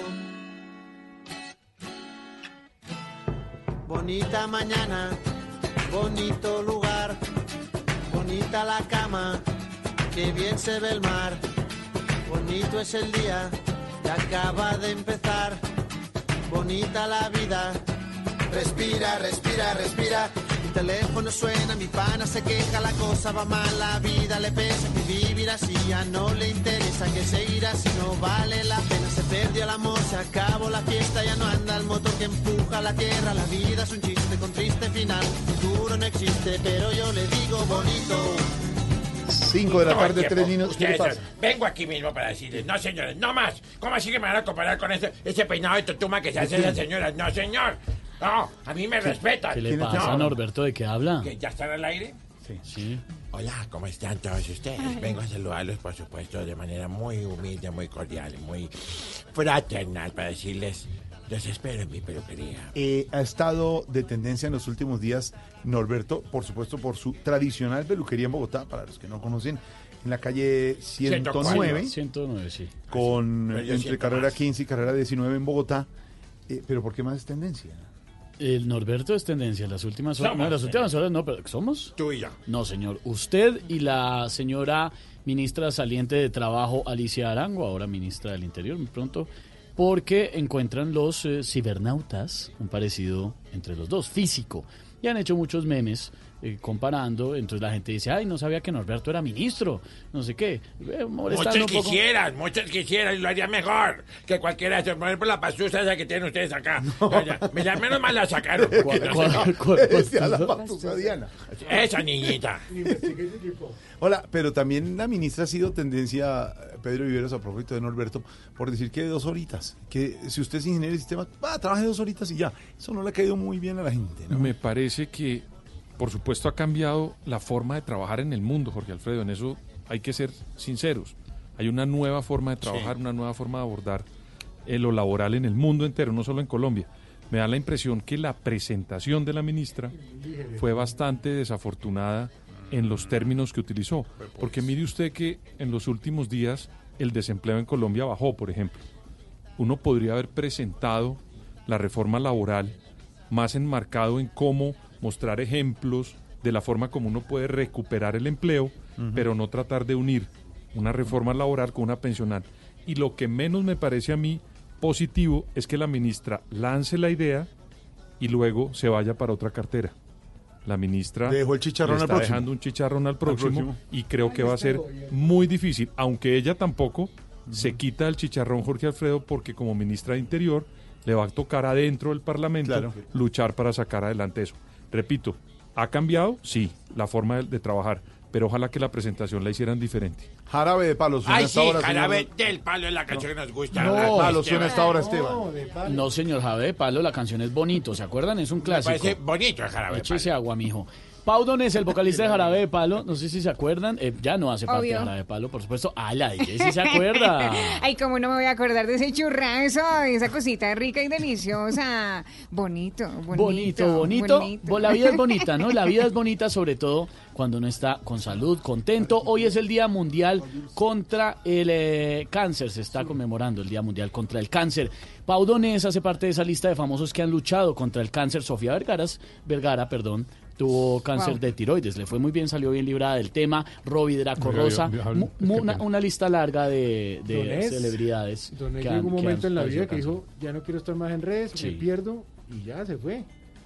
Y además hoy toca decirle a toda la gente que está en la lucha que siga, que continúe, que el esfuerzo es grande y que siempre estamos ahí al lado. Usted, Santi, que creo que en este momento también acá en la, en- en la mesa y especialmente hoy quiere mandar ese mensaje y un mensaje de fuerza para los que están en la mitad de esa lucha. Sí, claro, porque además hay que decirles que, que todo está en la mente, en el positivismo que uno lo ponga y que además no hay cosa más linda, dos palabras que son básicas para eso, el amor y la risa.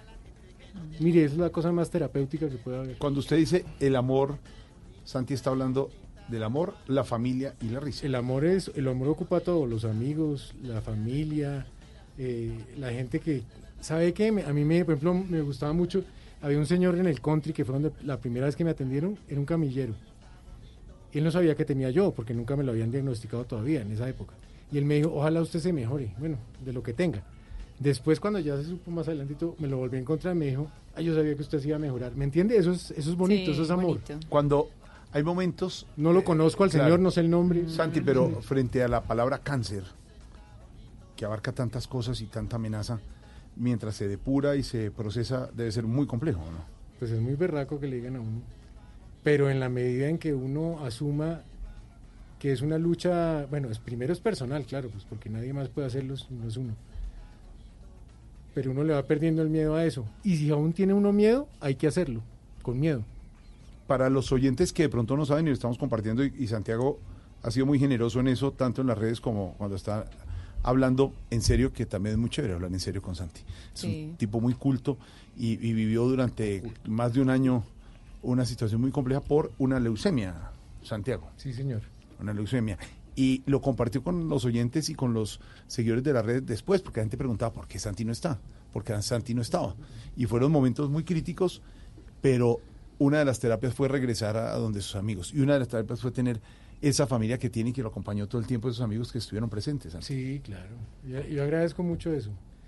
A Jorge, a Juan Esteban, a, los, a, a todos ustedes, porque es que además sin eso no hay vida, sin uno, uno siente que tiene que hacer cosas, pero si no hay empuje, que le digan a uno, hágale, hombre, puede, eso también lo, lo acomoda otra vez a uno en la, en la, en la vida, ¿no? Ya hoy, totalmente recuperado, Santi, le cambió la forma de ver la vida. Hoy la ve diferente. Sí, la aprovecho cada minuto.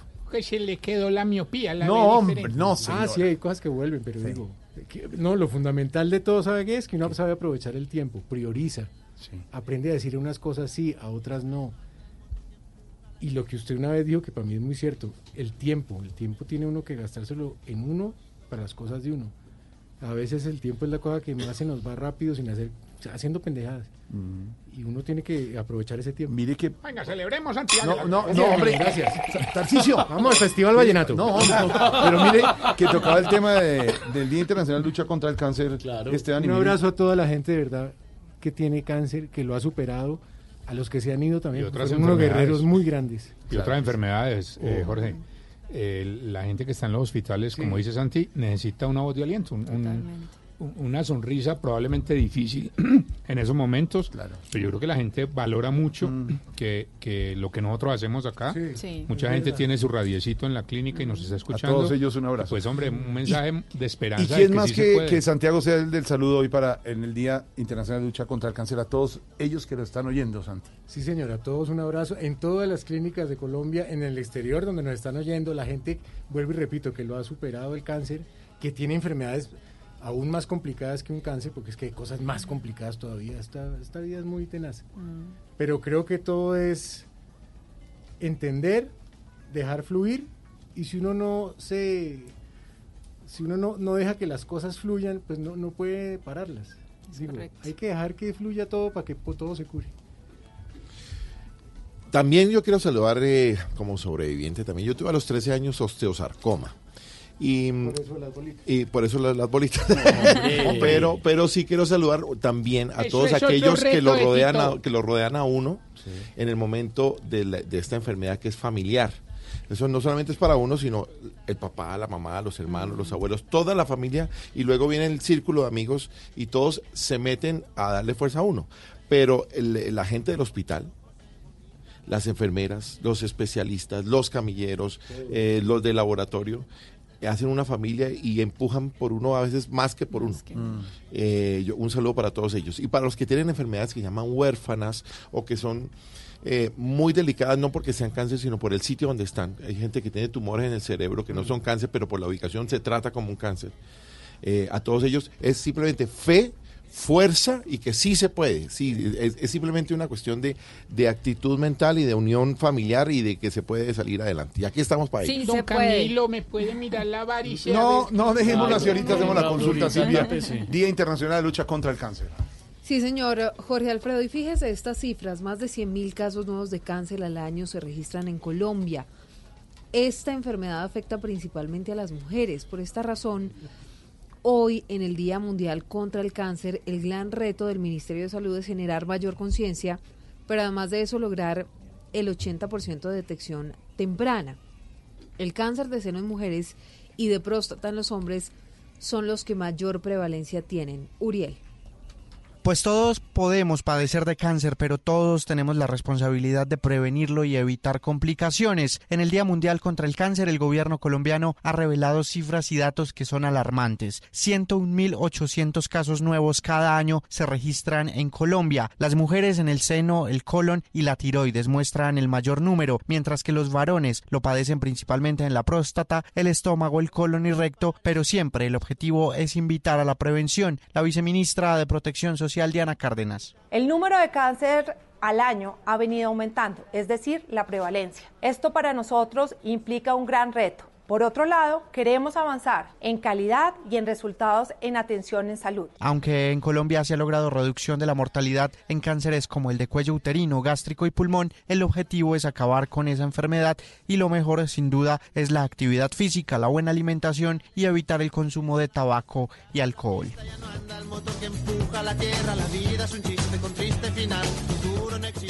Y esta noche, gran final de Yo Me Llamo. Le estamos preguntando a los oyentes quién ganará, Roberto Carlos. Daniel Santos. Jorge Celedón, que no, señor. Calero.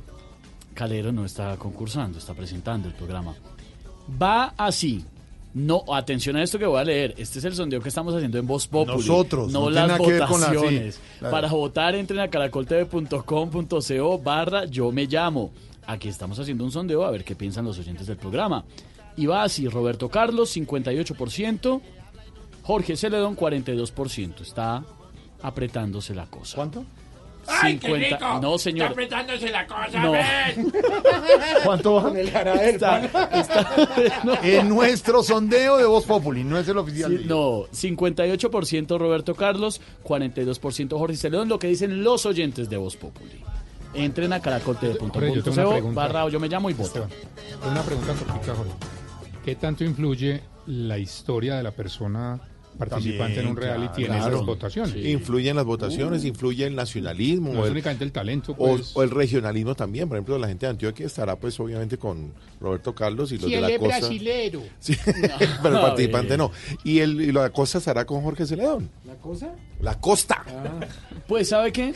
¿Qué pensarán en Cali, por ejemplo, Fabrit Cruz? Buenas tardes, pues en Cali las eh, votaciones están a favor de Roberto Carlos, que es el preferido de los caleños, o al menos eso es lo que evidencia la encuesta que hicimos en las calles de esta ciudad. Así están las apuestas en la Sultana del Valle. Hola, pues yo realmente considero que esta temporada de Yo Me Llamo se la va a ganar Jorge Celedón. Él lo está haciendo igualito al Jorge Celedón real, me encanta, me fascina como canta, él es el mejor y él va a ganar. Pienso que el programa Yo Me Llamo lo debe ganar Roberto Carlos, primero porque hizo una excelente caracterización del personaje, segundo por el tipo de música y tercero pues porque me encanta Roberto Carlos, me encanta la música de Roberto Carlos y bueno, creo y veo en el participante una gran representación de este artista. Una decisión difícil, pero siendo coherente con el programa físicamente creo que eh, Jorge Celedón se parece mucho y otro es que el nivel musical de ello, eh, pues de él es, es bastante eh, difícil, creo que lo hace muy bien y por eso creo que él debería ganar. Muy buenas tardes, para mí el ganador es Roberto Carlos, me gusta por todo el empeño que le ha colocado al personaje, por el amor y la dedicación que ha demostrado durante toda esta temporada. Esta noche los caleños estarán pegados a las pantallas del canal Caracol, esperando que gane su artista favorito.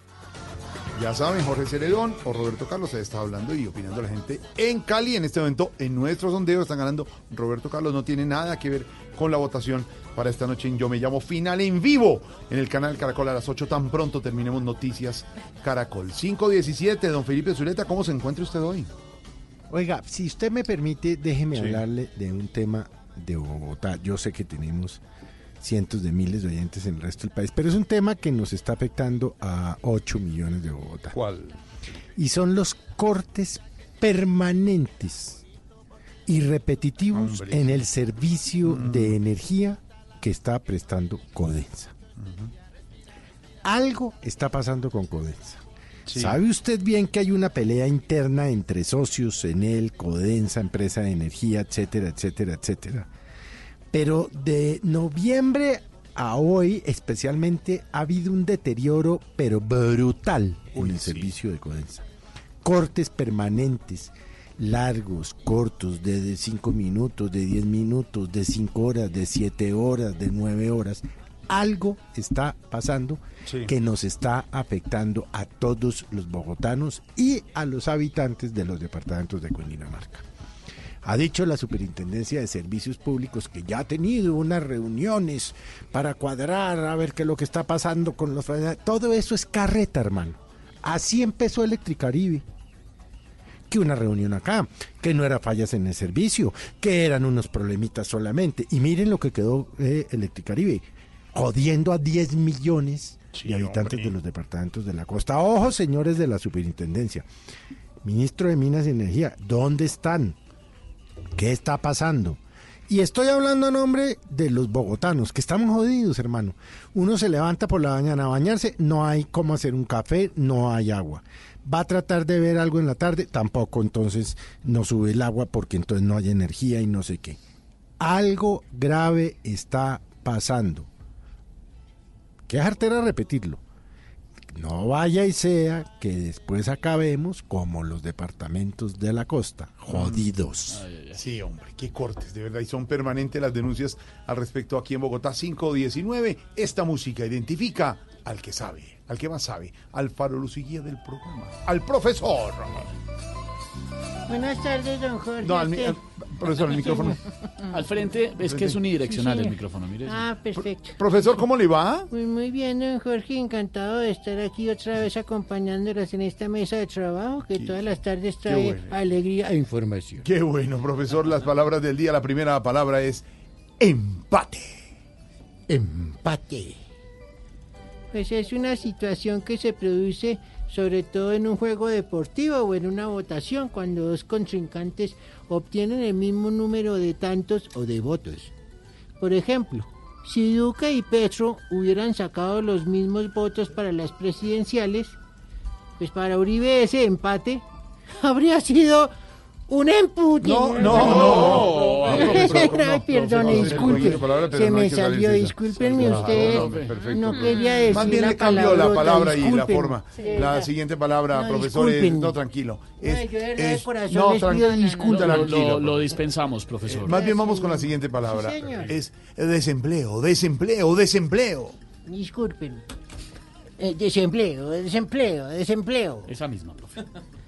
Esa es una situación de la persona que está en condiciones de trabajar, pero no tiene el sustento diario, un trabajo, el empleo, lo ha perdido. En sentido figurado, un desempleado vive como, como el brasier de doña Andrea Echeverri, desocupado. No, estamos No, está- chistorines. Está bastante chistino Sí, como diría doña Silvia que estudió el idioma inglés. Estamos hot. Exactamente, exactamente. Y la tercera palabra del día, con mucho cuidado, profesor, es pensión, pensión, pensión. Pensión, pensión, pensión. Pues dícese de los lugares habitados por mucha gente, sobre todo en las periferias de las grandes ciudades. Aunque también es la cantidad de dinero que un organismo oficial paga a una persona regularmente como ayuda económica por un motivo determinado. Haya cuatro formas de reconocer un pensionado. Que pregunte todos los días en qué cayó el chance. Que también para hacer cualquier vuelta salga con gorrita. Sí. Que aplauda con las manos arriba de la cabeza y sin ritmo. Y que cuando salga a hacer ejercicio uno no sepa si está caminando rápido o trotando despacito. Ay, profe. Profesor, abrazo Ay, grande, muchas gracias por usted, ubicarnos, por- perfeccionarnos, darnos guía y luz. señor. Gracias, profesor. A usted. 522, seguimos en Voz Populi.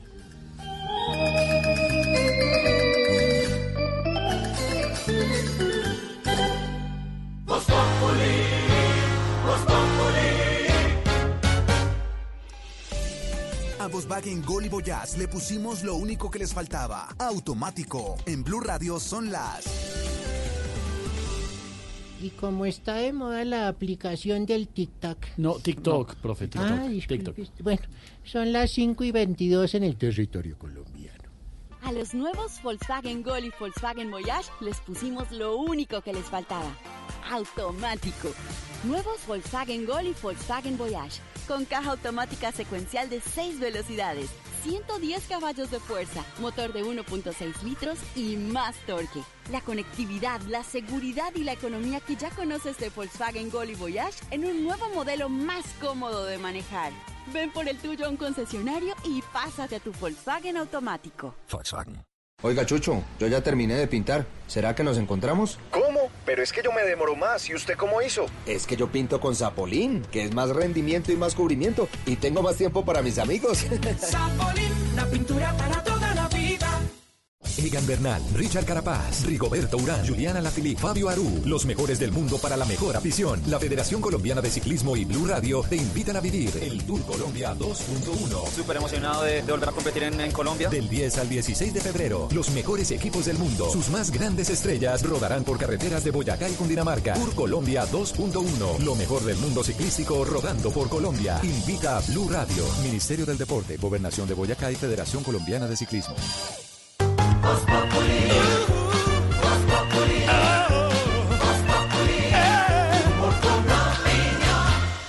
En Blue Radio, el Minuto Deportivo DirecTV.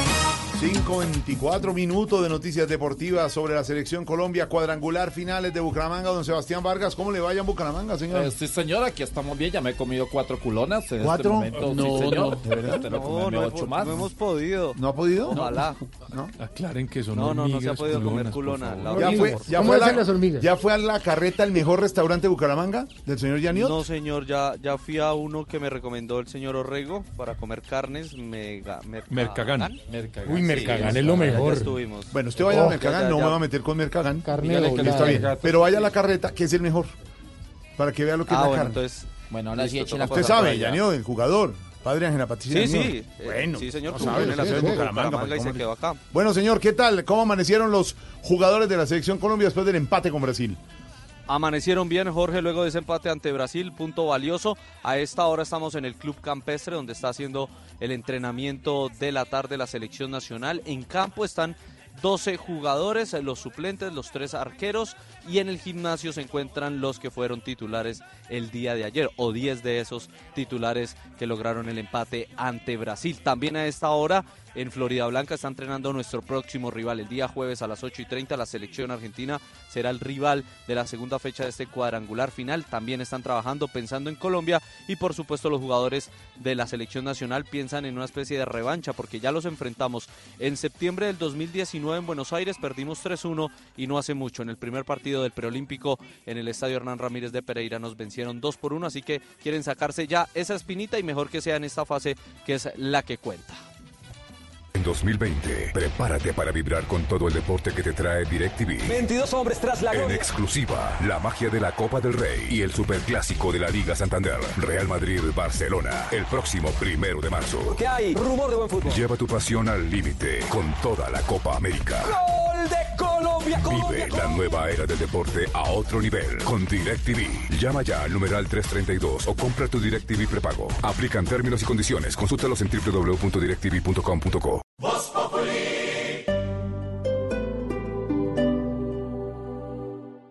Pero va a estar bien, ¿cierto? Por supuesto. Es que puede ponerse nervioso con lo de la inyección. La inyección en los carros no es lo que cree, él va a estar bien. Ah, bueno, ya nos vemos. Siento que sí.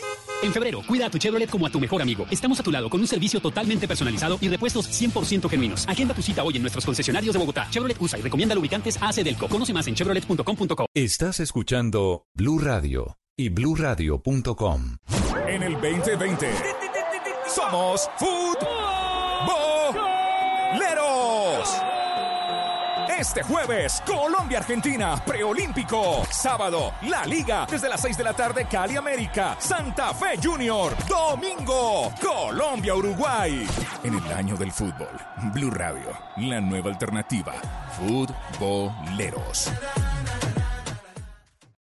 María Pajés, una de las figuras más importantes del baile flamenco, regresa al Teatro Mayor Julio Mario Santo Domingo con su nueva producción Una Oda al Tiempo, 7 y 8 de febrero de 2020. Compre ya sus entradas a través de primera fila o en taquillas del teatro. Alma en Movimiento, temporada de danza. Apoya a Bancolombia y Caracol Televisión. Invita a Blue Radio y Alcaldía de Bogotá. Más información www.teatromayor.org. Código PULEP BBO 280.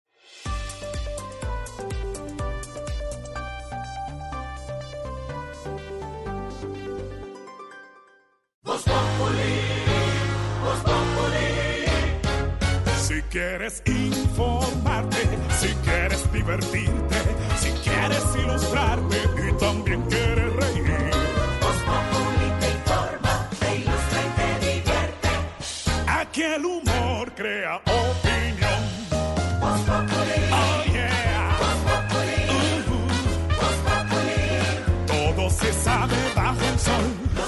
suben, los que bajan, los que triunfan, los que tragan. Todos tendrán que darnos la lección.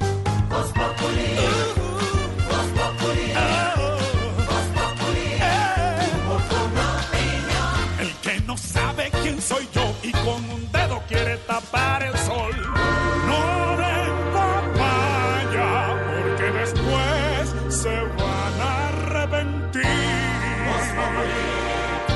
5 de la tarde, 29 minutos. Ayer hablábamos de los cambios en el gobierno nacional, cambios de un ministerio a otro. ¿Quién quiere asumir el chicharrón del Ministerio del Trabajo. Como decía Uriel ahora y decía Silvia, y nos analizaba don Pedro, resulta que la ministra de Trabajo, a 10 días de salir hacia el Ministerio del Interior, dice que sería bueno partir las jornadas y pagar por horas, y se va. Y habla de una reforma laboral y pensional, y se va. ¿Quién va a asumir ese chicharrón? Pero le tengo otro chicharrón que ya están prendiendo las alarmas en el Congreso. El Ministerio de Salud. Ese no se va, ese se fue. Y nada que nombra al ministro. Oiga, mejor Alfredo, sabe que es que además por la coyuntura sería importante que el presidente Duque acelere el nombramiento del ministro de Salud, porque estamos en medio de una emergencia mundial por cuenta del coronavirus, pero para rematar la cantidad de casos de dengue que se presentan en Colombia, pues eh, digamos que tiene las alarmas encendidas. De manera que por cuenta de estas dos situaciones, entre muchas otras, pues desde el Congreso de la República le están haciendo un llamado al presidente Duque para que acabe con la interinidad que hay hoy en el Ministerio de Salud y nombre ministro en propiedad. Diego, ¿quiénes son los que le mandan este mensaje al presidente? Y es que desde el pasado 26 de diciembre, cuando renunció Juan Pablo Uribe a esa cartera, está como ministro encargado Iván González. Sin embargo, para senadores como Luis Fernando Velasco, es necesario acabar con la interinidad en esa cartera, teniendo en cuenta que en este sector se requiere tomar decisiones de fondo para el país. No es prudente en estos momentos tener un ministro interino en salud. Se necesitarán en algún momento tomar decisiones muy claras, liderar todo el tema de salud del país y una persona que no sabe si va a continuar en ese cargo, que no sabe si va a ser viceministro, se cuidará de tomar ciertas decisiones que solo las tomará una persona en propiedad. El senador del Polo Democrático, Iván Cepeda, aseguró que por la coyuntura que está viviendo el mundo por cuenta del coronavirus, se requiere que haya alguien en propiedad. Hay problemas que requieren que esta cartera tenga al frente cuanto antes a un ministro en propiedad. Los parlamentarios coinciden en que más allá de los cálculos políticos que haya, se debe tomar decisiones en esa cartera. Y hablamos de la polémica que crece alrededor del Centro de Memoria Histórica, al error que le costó a Colombia el puesto en uno de los organismos más importantes en materia de memoria en el hemisferio. Se suma ahora que el nuevo director del Museo de Memoria es un experto en asuntos militares, pero no en derechos humanos. Eh, Isabela, ¿de quién se trata y qué reacciones hay? Se trata de Fabio Bernal Carvajal, abogado y diseñador industrial con maestría en museología y gestión del patrimonio. Ha hecho consultorías para el Museo Militar en la construcción de guiones museológicos. Participó como asesor en la renovación de la sala de memoria del Museo Militar en 2015 y ha estado vinculado con la Escuela Superior de Guerra, así como con la Unidad Policial para la Edificación de la Paz. Ayer en la tarde, el director del Centro Nacional de Memoria Histórica, Darío Acevedo, lo posesionó como el nuevo director del Museo de Memoria, lo que ha generado polémica por los vínculos de Bernal con las fuerzas militares y policía. El senador Iván Cepeda reiteró que el director Acevedo debe renunciar y que no contento con la salida de Colombia de la red internacional más importante de memoria, ahora hace este nombramiento. Ahora el doctor Acevedo toma la decisión de poner a, a cargo del Museo de la Memoria a un funcionario que ha estado claramente vinculado a las fuerzas militares. Por supuesto que eh, esa determinación suscita mucha inquietud con relación a la orientación de un lugar que debe ser esencialmente pluralista. Mañana en la tarde el gobierno pondrá la primera piedra del Museo de Memoria, acto en el que también ya hay controversia, pues el Movimiento Nacional de Víctimas de Crímenes de Estado denunció que no fueron invitados y anunciaron un plantón en el lugar. Y hablamos también de la preocupación. Líderes del sector textil están expresándole al gobierno su descontento por la decisión de la Corte que tumbó dos artículos del Plan Nacional de Desarrollo que subían los aranceles a las importaciones de textiles. Dicen que han perdido 600 mil empleos, María Camila. Diego Molano, director del Departamento Administrativo de Presidencia, se reunió hoy con líderes del sector textil colombiano que le manifestaron su preocupación precisamente por la decisión de la Corte Constitucional que tumbó dos artículos del Plan Nacional de Desarrollo que subían aranceles a los textiles importados. Dijo Isabel Cristina Cadavid, representante del sector textil, que se sienten totalmente desprotegidos. Y todo esto hace que nuestro sector esté muy aporreado. Toda la industria de Latinoamérica, eh, Brasil, México, Argentina, todos tienen los aranceles altos y nosotros aquí estamos totalmente desprotegidos. Aseguró que han perdido 600 mil empleos por esta reducción de aranceles a importadores y que otros 200 mil trabajos están en riesgo si no se toman correctivos. 5 de la tarde, 34 minutos. La aerolínea de bajo costo Viva Air anunció su regreso a Cali con cuatro nuevas conexiones en el país. Con esto, esperaba mover en este 2020 más de 400 mil viajeros, Favorita. Entre las cuatro rutas que ahora tendrán disponibles los vallecaucanos gracias al regreso de la aerolínea de bajo costo Viva Air está Cali Barranquilla, que inicia operaciones el primero de abril próximo. Félix Santelo, presidente de la entidad, dijo que la idea de la empresa es seguir creciendo exponencialmente y ya dejó fija las metas de este 2020. Vamos a transportar durante el 2020 en Cali cerca de 450 mil pasajeros en las cuatro rutas que estamos operando, Cali-Medellín, Cali-San Andrés, Cali-Cartagena Cali y Barranquilla. Esos son los, el objetivo que tenemos. Los precios oscilan entre 80 y 130 mil pesos, dependiendo del trayecto.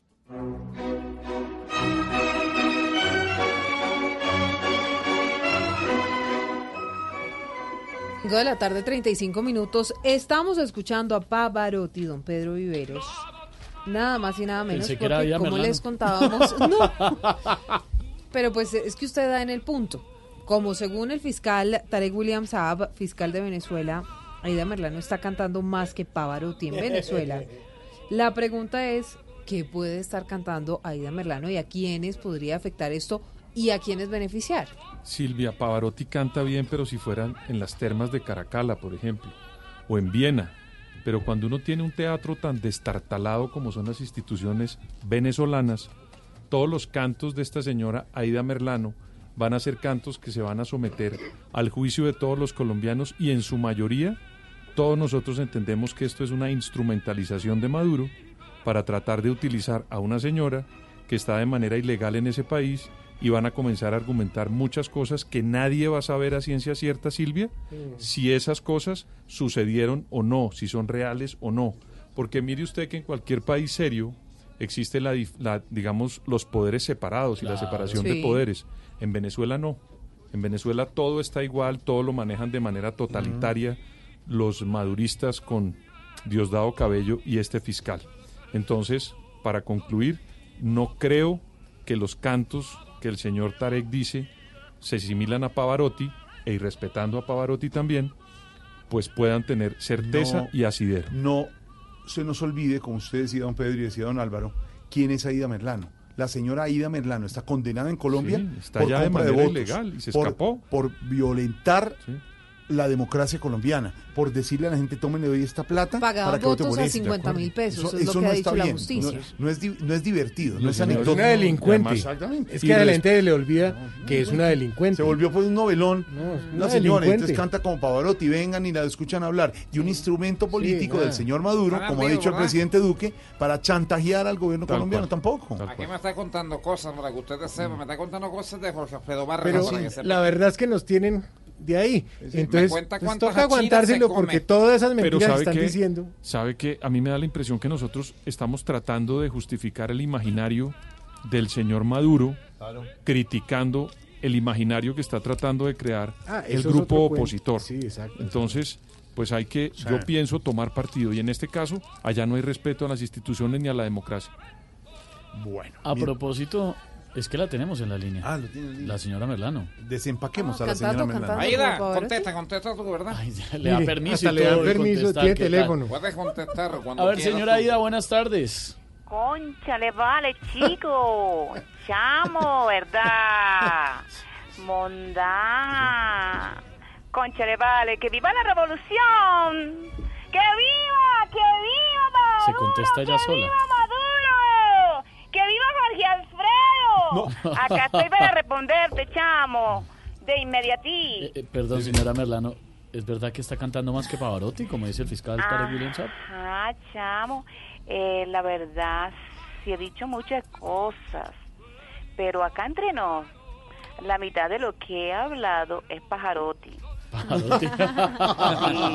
Aclaro que yo no soy ninguna Pavarotti. Ajá, concha, le vale. Pero lo que estoy diciendo es para obtener beneficios, ¿vale? A ver si puedo volver a tener un Plácido Domingo. Bueno. Concha, le vale. Ajá, chico.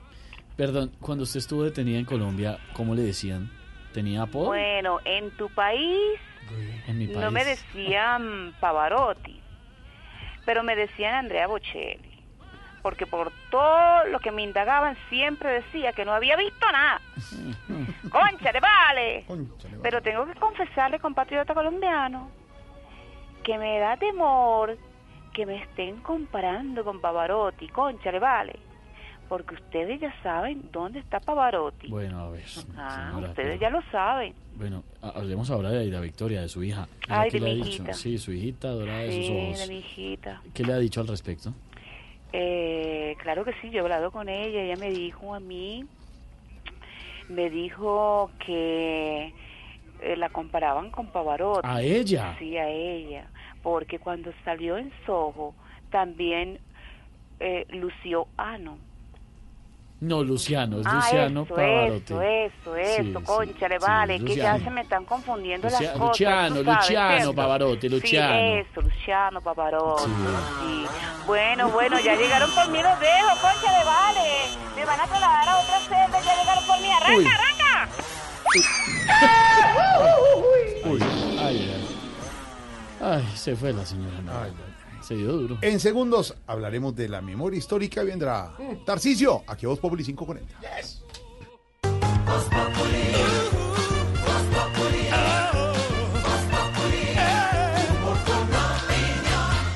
Egan Bernal, Richard Carapaz, Rigoberto Urán, Juliana Lafili, Fabio Aru, los mejores del mundo para la mejor afición. La Federación Colombiana de Ciclismo y Blue Radio te invitan a vivir el Tour Colombia 2.1. Súper emocionado de, de volver a competir en, en Colombia. Del 10 al 16 de febrero, los mejores equipos del mundo, sus más grandes estrellas rodarán por carreteras de Boyacá y Cundinamarca. Tour Colombia 2.1, lo mejor del mundo ciclístico rodando por Colombia. Invita a Blue Radio, Ministerio del Deporte, Gobernación de Boyacá y Federación Colombiana de Ciclismo.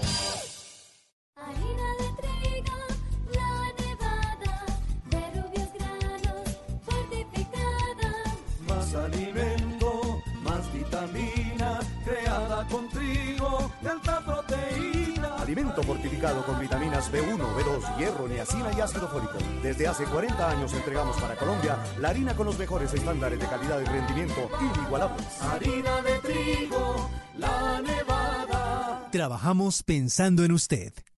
Estás escuchando Blue Radio, un país lleno de positivismo, un país que dice siempre se puede. Para ti, que siempre has estado ahí, cuidando a tu familia y dándole tu amor incondicional, tenemos una tarjeta de crédito con todos los beneficios que mereces. Solicita tu tarjeta de crédito Diamante Banco Popular en nuestras oficinas y disfruta momentos especiales con beneficios diseñados exclusivamente para una generación que lo merece todo. Banco Popular. Somos Grupo Aval. Vigilado Superintendencia Financiera de Colombia.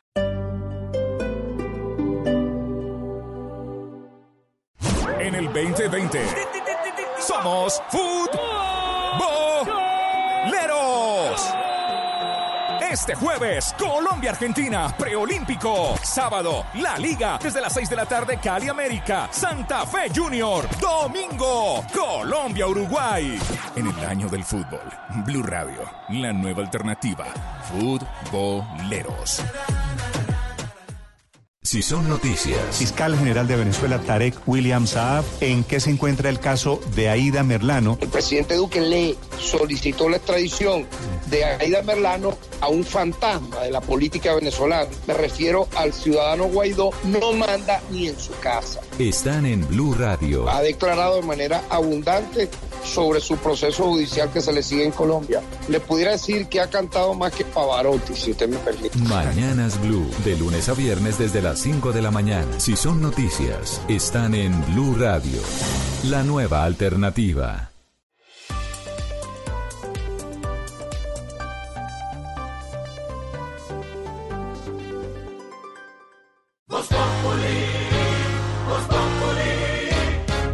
Si quieres quieres divertirte, si quieres ilustrarte y también quieres reír. Voz te informa, te ilustra y te divierte. Aquí el humor crea opinión. Voz. Oh yeah. Voz Populi. Todo se sabe bajo el sol. Los que suben, los que bajan, los que triunfan, los que atacan. Todos tendrán que darnos la lección.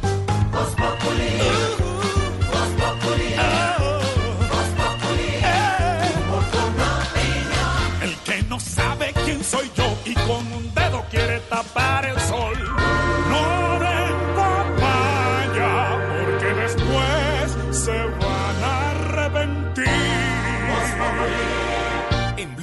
disfrutamos Voz Populi. Ay, sí me sé, pero en Voz Populi no puede faltar su kitico, sí me sé. Con café Águila Roja. Tomémonos un tinto, seamos amigos. Pero que sea águila roja. ¿Y qué se estará preguntando? Ignorita. Buenas, su merced, don Jorgito Oiga, Ignorita, perdóneme un momento Sí, porque esto que está pasando en Estados Unidos, ya voy con su pregunta, es como más o menos la final del Super Bowl o lo que está pasando en Colombia-Brasil, pero en política. Ayer nos contó Silvia que los datos se demoraron mucho en agua, que marca definitivamente el que va a ser candidato demócrata en Es Estados muy Unidos. importante Muy importante. Y en este momento están empatados. Bernie Sanders y Pete Buttigieg. Ese hombre es un Buttigieg es un candidato que es bastante particular, Jorge Sí. Alfredo, porque es casado con un hombre, es abiertamente gay, fue militar, estuvo en la guerra en Irak y fue alcalde de un pueblo muy pequeño de los Estados Unidos. Y se lanzó, es un hombre muy joven y está dando una sorpresa. Hasta hace un momento iba primero en el caucus de Iowa y ahora lo acaba de pasar por un punto Bernie Sanders. Entonces, si usted ve, la noticia de hoy podría ser la escogencia en este caucus, que es el primero de las primarias eh, demócratas. Pueden escoger un candidato hoy en estas primarias, que son de muchos, todavía falta mucho, Sí, Jorge Alfredo, claro. para que se escoja el candidato demócrata, pero la primera podría ser la noticia hoy paralela al discurso de la Unión de Donald Trump. Que es republicano. Que es republicano Sí. y que quiere la reelección. Imagínese usted que pudiera pasar, porque están a un punto de diferencia, que por primera vez en los Estados Unidos, en unas primarias, un partido eligiera a un gay, un hombre abiertamente gay, casado y exmilitar. Sería un mensaje bastante interesante para hacer contrapeso. Estaría, estarían hablando de dos extremos en Estados Unidos Sí, si esa fuera la competencia. Si esa fuera- falta mucho. Falta mucho. Falta mucho. Pero Ay, la noticia de hoy podría ser, por la diferencia que hay, que el candidato que gane en la primera salida de los demócratas en sus primarias. Ese es el que queda, claro. Normalmente pasa eso, eh, Santi. Eh, Barack Obama le ganó a Hillary Clinton el caucus en Sí, Iowa y luego fue, fue presidente. claro. Al Gore lo ganó y perdió después en la Corte Suprema de los Estados Unidos. Lo que pasa es que el de hoy marca Pero mucho, muy mucho la importante. tendencia de lo que será el E candidato insisto, demócrata. si lo llegara a ganar, Uy. esa gran novedad que sería Pete Buttigieg sería una noticia muy importante en Ay, la ay, política los Estados merced, Unidos. eh, don Pedrito, ¿será que me puede repetir que No, no, entendí no, nada? su merced? Ignorita. ¿Cómo es esa ¿en qué parte? nada. No, todo, desde el principio. vamos a hacer una cosa con Señor. don Álvaro y don Pedro. O sea que el Le vamos yo a... entendí que el hombre es gay. Sí, exacto. Sí, es. Le vamos a ir explicando Sí, en sí, este proceso Sí. de las elecciones estadounidenses que son muy complejas, pero si lo vamos haciendo didácticamente en estos meses, Sí, sí. va a ir usted entendiendo y los Ahora les contaría de- de- es un caucus. Sí, no- que eso a Esa decir, claro. Tanta- tantos de esos asamblea. términos que está usando Pedro y que son muy importantes. ¿Por qué las primarias? ¿Por qué la gente no vota? Ignorita directo No, como usted aquí. Usted, vota aquí, no, allá votan por una representación que va a votar Sí. después, unos colegios que van a votar. eso yo no entiendo poco a poco le vamos Ah, explicando, bueno, ¿le parece? bueno, sí, bueno, Pero sí, lo que está pasando hoy es, en resumen, lo que está contando. No, pues no entendí nada, yo No, no, pero- sé, quedé en las mismas. Oiga, su merced, don Jorgito lindo de mi corazón, ¿qué pasó con el Centro de Memoria Histórica y esa joda, Ah, no. merced, que están diciendo? Ah, no. Qué vergüenza. No me quedaría yo. Qué desmemoria. Nos quedaríamos pues en los Estados Unidos, porque esto sí. El director del Centro de Memoria Histórica, Darío Acevedo, habló esta mañana en Mañanas Blue con don Néstor Morales y el equipo de compañeros nuestros sobre la suspensión de la entidad en la Coalición Internacional de Sitios de Conciencia. Eso fue una confusión. No hubo nada deliberado, dice él. Dice el funcionario al reconocer que no se contestó una comunicación al organismo internacional, sino a su filial en Colombia. Pero en este caso, don Álvaro Forero, don Pedro Viveros, es como si no tuviéramos memoria para reconocer que en Colombia sí hubo conflicto armado? Es así de sencilla la pregunta. Es decir, es como si no hubiera pasado nada en los últimos 60 años violentos en Colombia, don Álvaro. Pues Jorge, el doctor Cardona sostiene que él no discute la existencia del conflicto armado, eh, pero es porque la ley lo establece, entonces pues no puede ir contra la ley. Cuando llegó al cargo, casi que lo dijo abiertamente. Y obviamente está ahí para eso.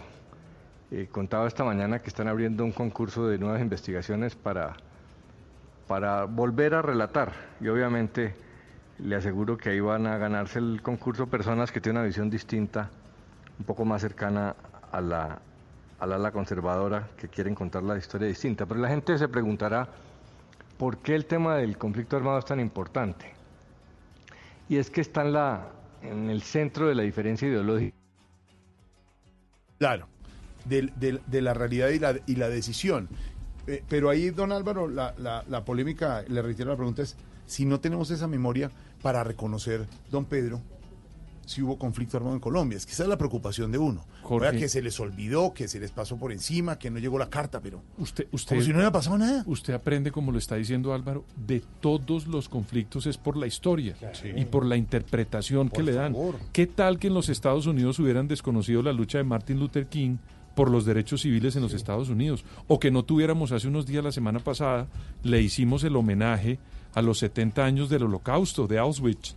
Si no supiéramos eso, pues seguramente nadie en este momento podría decir no se vuelva a repetir, que no vuelva a pasar, para tenerlo como un recuento y una historia de lo que pudo haber pasado para que la nación pueda madurar, Jorge Alfredo. Mm. Los procesos como la memoria histórica en cualquier sociedad que ha sufrido conflictos bien, no son para retrasarse como sociedad, sino para madurar y permitir Gracias. que más adelante no se repitan. Lo que pasa es que aquí hubo una tesis de un grupo político con el que ganó el discurso de Álvaro Uribe en el 2002, donde se desconocía el conflicto interno en Colombia y lo ponían de rango de terrorismo. No. Pero eso, para todos los colombianos es claro que después de la firma de un acuerdo de paz se reconoció que sí tuvimos Claro. 50 años de conflicto en Colombia. Y eso, Jorge Alfredo, tiene que tener un estudio, tenemos que tener una cosa oficial y una historia para recordarlo siempre y que ojalá nunca más se vuelva a repetir. Sí, señor. Ay, ay, ay, 551, don Álvaro. Don Álvaro. Jorge, sí. Es que ese tema del conflicto armado pues es, es delicado porque no solamente es ideológico, eh, para no aceptar que las guerrillas tienen un origen político, pero sobre todo para no aceptar que en el conflicto armado hay responsabilidades de ambos lados. Si solamente hay delincuencia y terrorismo, pues solo hay que enjuiciar a las guerrillas. Pero si hay un conflicto armado, implica aceptar que se cometieron atrocidades de ambas partes, de agentes del Estado y del paramilitarismo, que inclusive mataron más gente que las propias guerrillas. Y el problema es que esos sectores del paramilitarismo y manzanas podridas de- del Estado tienen vínculos con la política y con el Estado, con los sectores que lideraron la guerra contra las guerrillas. Entonces hay un temor de que haya un juicio histórico, primero un juicio penal, pero esa batalla se da en la, en la JEP. Aquí es un juicio histórico a unos sectores que por combatir a la guerrilla cometieron errores, horrores iguales o peores y fueron cómplices de- del paramilitarismo. Entonces, por eso es la batalla para tratar de recontar la historia. Hasta ahora se ha contado como un conflicto armado donde ha habido dos partes y el Estado cometió horrores. Eh, el señor Cardona llega con el oficio de tratar de borrar esa página y circunscribir el- los años de conflicto a responsabilidad de las guerrillas. Y ese es el problema y el debate. Para que no se nos olvide y tengamos la memoria clara de lo que pasó aquí. 553.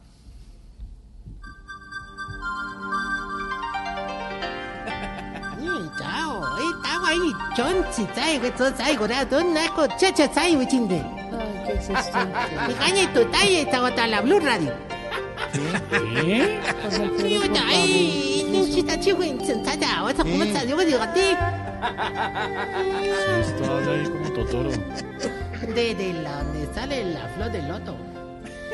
Desde donde el celezo está florecido. ¿Quién tiene el cerezo? Ahí viene el gran maestro Yogi. Con su caparazón tortuga grande, Jorge Alfredo Valga. ¿Qué le pasa? ¡Oh, míralo cómo pasa de nube en nube! El gran Jorge Alfredo Valga. Y cabalga, valga. O sea, Jorge Alfredo Valga, cabalga por la nube. Ah, suélteme, suélteme. Aquí también está Pelo Vivelo. Gacela, que se toma toda la campiña para caminar por el bosque. Lo acompaña conejita Silvia Patiño. que da blincos alegres juguetones alrededor del ciervo. Male Auxilio duerme profunda. Oh. Está sentada en una loca. En una loca de piel. Ah, ya. Una roca. Ahí viene coliendo. Va a patear la loca, Esteban. ¿Cómo, cómo, cómo, cómo, cómo? No, no la pateé, es una loca. ¿Cómo, cómo? Una piedra. Ah.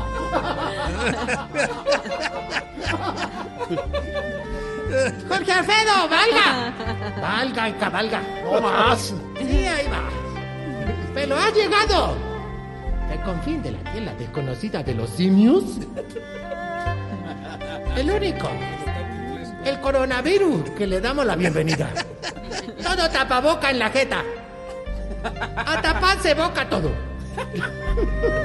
Lorena tapa la boca. Esteban tapa la boca.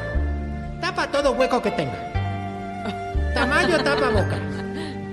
Elkin Bueno, tiene el brazo mocho. No tocar guitarra, tú no. Aquí llega el coronavirus de la ansiedad. El paludismo de los nalguipandémicos. La peste bubónica de los huevipecosos. El hombre que cocina gato pelo. Gato y pelo. ¿Cómo así el gato? Miau. Y el pelo. El pelo, guau. Ya, El tigre. El tigre. ya, El perico. ya, no más. Aquí llegó Tarcisio. Chiflamicas. Chiflamicas. No, no, definitivamente la presentación sin palabras. No, pues sí. Ahí sí, como dirían en la película porno. Oiga. Oiga. Jorge, sáquelo. Fatal, cochino. Fatal. Eso no se hace. No, fatal. No, ¿Cómo es que hacen? ¿Cómo es? No, no, no, no, no. No, no, no, me no, no. regañéis. Tarcisio, no, No, no, no. entendí por qué. Ahorita no me regañéis, Es que que, lo único, mucho. lo único, La gente está. lo único que estoy haciendo es una pornomatopeya. Muy chistoso. Por no dejar afuera. el- Tratando de ponerle a esto alegría ahorita. No faltará el que aplauda cuando ella es. Es que tiene que ser. Como un espacio para culturizar a nuestra Jorge, audiencia. Jorge, nada. ¿qué es? Hay que aclarar que este sonido es el que se produce A ver, a ver, a ver si es capaz. ¿Cuándo qué? Por ejemplo. primero es, A ver. tímido. No, no, no, no, digamos que la, bueno, gracias por la oportunidad, Jorge. Ponme después- música didáctica. Mira, Jorge, este sonido De aplauso. no es un aplauso, es la homonatopeya. O no mató. Lo voy a sacar. Eso. Lo voy a Eh, Bueno, lo sacas, lo metes, No lo más. lo No más. y suena No así. va a cerrar esto. Ya no más. No más. Porno. Pornomatopeya. No más. delicadeza. Ya hasta ahí. No, con delicadeza se- sonaría No. así. Punto final. El punto final, No. también conocido como punto G. No más. Jorge Alfredo, pare. No, todo eso me lo enseñó la vía. Ya. Punto final. Sí. Y. Pedro muerto de la risa No. con todas las está Pero mire, ¿quién es el que aplaude? Pedro. Pedro, no aplauda más. Estoy indignado con esto. A ver, señor. Gracias, Georgie. Georgie. Además, hoy está con el nombre así. Con Georgie. Oiga, mira, mira, Jorge, no me, no me amarques, hombre, que vengo feliz, hermano. Vengo muy feliz.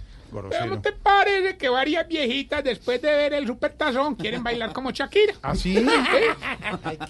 Uno nos va a tocar hacer un partido de fútbol americano parecido al supertazón, pero en versión criolla. Incluso ahorita tú nos podrías ayudar siendo la imagen. Ah, sí, ¿cómo se llama el evento? Super panzón. Se va, se, lo va a sacar, lo va a sacar. No, no, no, Lo va a sacar. No, no, a él, a él. No. a él. Se- Sale, sale. Que eso no, qué horror, eso, ¿qué, qué es? Ya, ¡Ore! ¡Ore! ahora sí. ¡Ore! ¿Con qué está golpeando? Tengo las manos ocupadas. Ahorita, mira que Santiago y que me hace hacer así. No, le eche la culpa a los demás. Es un grosero. Eso le dije Fatal. yo. Eso le dije yo. Así como las mamás. Y que, y Grosero. que super panzón de verdad. No más. Bueno, Entra, a ver, Ignorita. Ignorita, ábrale, ábrale, venga, pero a ver, prometa pero- que. No, abrime que ahí viene el coronavirus. Pero no más grosería. A ver, ábrale, Ignorita, ábrale, ábrale. A ver, me sé que. Eh, No, pero esto es serio, hermano. La niña queriendo bailar como Shakira en el super panzón y tú tenías. Pero ¿cuáles son esas viejitas que quieren bailar? Mira, señor? está doña Mapaleida. ¿Cómo? Doña Champetunia. Ahí se va a ir Champetunia. Claro. Y la, viejita, y la viejita que mueve las caderas muy rápido. ¿Cu- cuál es Doña esa? Stuerkin. y tienen alguna coreografía ya lista, ya montaron algo, pues. ¡Claro! ¿Por qué es así? ¿Por qué es así? El- el homonato- Nada teniendo pa- ¡Claro! Hermano, en la primera coreografía que hicimos, contratamos unos tipos bien fornidos, hermano, para que, pues, para que les ayudara a las viejitas. Sí. ¿O te parece que en una de esas, uno de esos mancancanes, tiró a una viejita para arriba, Uy. subió como cinco metros? Oiga, ahí tocó llevarla por urgencia. Pero ¿por, por qué llevan la urgencia? Oye, ¿Qué porque pasó? cayó por fuera de la sillita de ruedas. No, hombre. Ay, güey. Perdón, ¿cuál fue la viejita que sufrió el accidente? Ay, ¿Qué- hombre, qué ella es una, una viejita que es muy adicta a la vitamina hombre. Ella se llama doña María Camila. Ah, Nosotros de cariño le decimos doña MK. No pero hermano, esos bailarines, oiga, esos bailarines me pidieron prestada la piscina. Y eso por atrás se les metió la viejita, yo, yo no sé si te hablaba de ella, la ¿Cuál, que es muy, muy adicta a la salsa, doña Timbalina. Hermano, y se puso a bailar con un costeño que estaba sin ropa y esa pobre viejita quedó como un trompo. hermano. Eh, Dio muchas vueltas. No, claro. enredada en una pita. Ay. lo que sí, lo que sí, lo que sí fue, lo que sí fue, lo que sí fue, ¿Pero qué? ¿Qué fue? la gota que rebosó la copa ¿Qué pasó? fue el viejito travesti que quería disfrazarse de Jennifer López. Pero el man se fue. El man ahí, bueno, otro no, que no, y es que sí, que no. ¿Qué? ¿Y bueno, qué? no, ¿Pero un- qué- qué un- pasó? ¿Y ¿Qué se fue y cómo hacía? Como un mete majene, un ¿cómo es? No, tejemaneje. Manejo. Desate, ¿Y qué hermano, desate. Ah, pero hagas hay, que ponerle suspenso. Te- Este de mano, el man ahí está listo. Entonces, oiga, no, y ese man, ese man lo hizo, incluso montó un personaje en el Guaná, el Tito. Ay, ¿un ¿también? personaje? Sí, creó un personaje. ¿Inspirado que En el Jennifer López, sí, señor, sí, señor, sí, señor. ¿Y cómo se llama? Gaylo. Gaylo. Gaylo, no. Jorge, ¿a usted le gusta Gaylo? No, J-Lo. No, que este, Gaylo. Bueno, vamos bien. Vamos bien con la sección que le va a ayudar a identificar si usted Se está poniendo viejo. Cuéntese las arrugas y no se haga el pendejo. Si cuando ve un partido de la sub-23 la señora le pregunta quiénes son los jugadores, pero usted tampoco sabe. Se está poniendo viejo. Cuéntese las arrugas y no se haga el pendejo. Si le preocupan las fotomultas, pero igual nunca pasa de 60 kilómetros. Se está poniendo viejo. Cuéntese las arrugas y no se haga el pendejo. Si cuando ve el Super Bowl dice, ay, yo no entiendo esta huevona. Hombre. Se está poniendo viejo. Cuéntese las arrugas y no se haga el pendejo. Si la clave del wifi es el número de la cédula. Cuéntese las arrugas y no se haga el pendejo. Eso es más de uno. Y cuando tiene que madrugar no duerme pensando que tiene que madrugar. Se está poniendo viejo. Cuéntese las arrugas y no se haga el pendejo. Si le dan celular nuevo y todavía no ha aprendido a manejar el viejo. Se está poniendo viejo. Cuéntese las arrugas y no se haga el pendejo. Y si cuando está haciendo el amor. No más. Era un aplauso, ese sí era un aplauso. Era un aplauso. Y si cuando está haciendo el amor y no quiere terminar rápido, piensa en la señora. Oiga lo que dice. las arrugas y no se haga el pendejo. lo Mire, se le cayó todo por grosero. Fatal. Hasta luego, señor. No, no, no, no, no. Un aplauso, un aplauso. no. Más. Redes sociales. Muy chistoso. Mi, comuni- mi community, eh, redes sociales, eh, arroba Tarcicio Maya. No, no, chicanen, que ustedes no aguantan tanto. ¿Cuál es la uniforme? Y ahí cuando uno ya está hace así.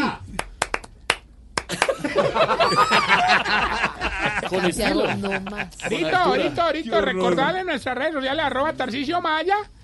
Y esta bella pregunta de Marco, por ejemplo. ¿Cómo hace Eh, A ver, Marco. ¿Por qué será que ustedes, los viejitos, le contabilizan el tiempo a las construcciones, hombre? ¿Por qué? Llevan dos meses haciéndolo. 6 de la tarde, 4 minutos. Ya regresamos a Voz Populi. Colombia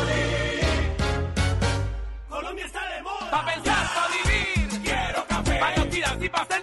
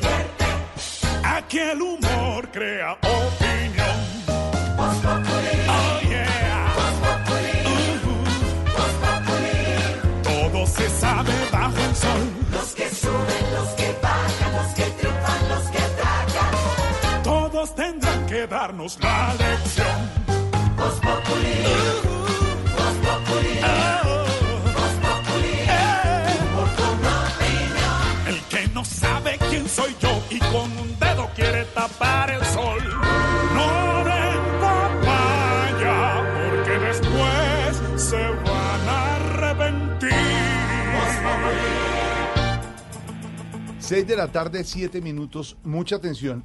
Están confirmando la Organización Mundial de la Salud si es cierta una versión la cual diría que en Ecuador habría el primer caso de coronavirus. No es confirmado todavía, pero se está investigando por los lados de la Organización Mundial de la Salud una versión extraoficial que hablaría de un infectado por coronavirus en Ecuador. Estaremos mirando este tema en algunos segundos. Por otro lado, en un partido de la Copa Libertadores de América, en el Estadio Nacional de Chile hay disturbios y habría incendios en el estadio, Silvia. Pues información e- es, eh, Jorge Alfredo, es información que estamos tratando de verificar a esta hora. La cadena CNN reporta lo siguiente, incidentes en las afueras del Estadio Nacional mientras se desarrolla el encuentro entre Universidad de Chile y el Inter de Porto Alegre. Estamos atentos con esta noticia Ujú. que reporta CNN Chile a esta hora y que por supuesto estaremos ampliando en los próximos minutos a todos nuestros oyentes. Son dos noticias en desarrollo, una por confirmar, son fuentes extraoficiales que hablaría de presencia de coronavirus en Ecuador y otra lo que está pasando en Chile, Silvia. en el partido que tenían con Internacional de Porto Alegre en el Estadio Nacional se está jugando y mientras tanto esto está pasando en las afueras del estadio. Las Sí, está, está dentro, está dentro del estadio, pero fuera del, del- de la cancha del estadio. También hubo eh, en el partido de Universidad Católica eh, el otro día eh, también hubo un, un conato de protesta en, en función de lo que había sido la muerte en solidaridad con el con el la persona que era hincha de Colo Colo y que Pues esto es, Jorge Alfredo, lo que está respondiendo, lo que está reportando a esta hora CNN, enfrentamientos entre los carabineros y los hinchas de Universidad de Chile se reportaron en el Estadio Nacional. La atención, nos dicen, se centró en la puerta 14 del estadio, en el sector de la Galería Sur, que utiliza la barra Los de Abajo. Cerca de 30 encapuchados que utilizaron diferentes elementos para lanzar al personal de carabineros. Nos dicen que ya la policía respondió, entre otras cosas, con uno de esos carros lanzaguas, disturbios, incidentes a esta hora. Encapuchados hacen presencia en el Estadio Nacional de Chile en medio de un partido de fútbol que se juega hasta ahora. ¿Qué pasa a esta hora, eh, don Pedro Viveros, en la situación, en el clima político de Estados Unidos? Espera esta noche el discurso de la unión del presidente Trump y mientras tanto definiéndose las primarias para la primera parte de la escogencia del candidato demócrata en los Estados Unidos. Jorge Alfredo, en esta asamblea partidista que fue en Iowa el día de ayer y se presentó el incidente que no supimos el resultado Sí. hoy, sino ah, el día de ayer, sino hasta hoy. Lo que usted puede ver es un cabeza a cabeza entre Buttigieg, que es el candidato del que hablamos hace un momento, que es la novedad, y Bernie Sanders, que fue el candidato que en la elección pasada le dio mucho trabajo a Hillary Clinton en las primarias.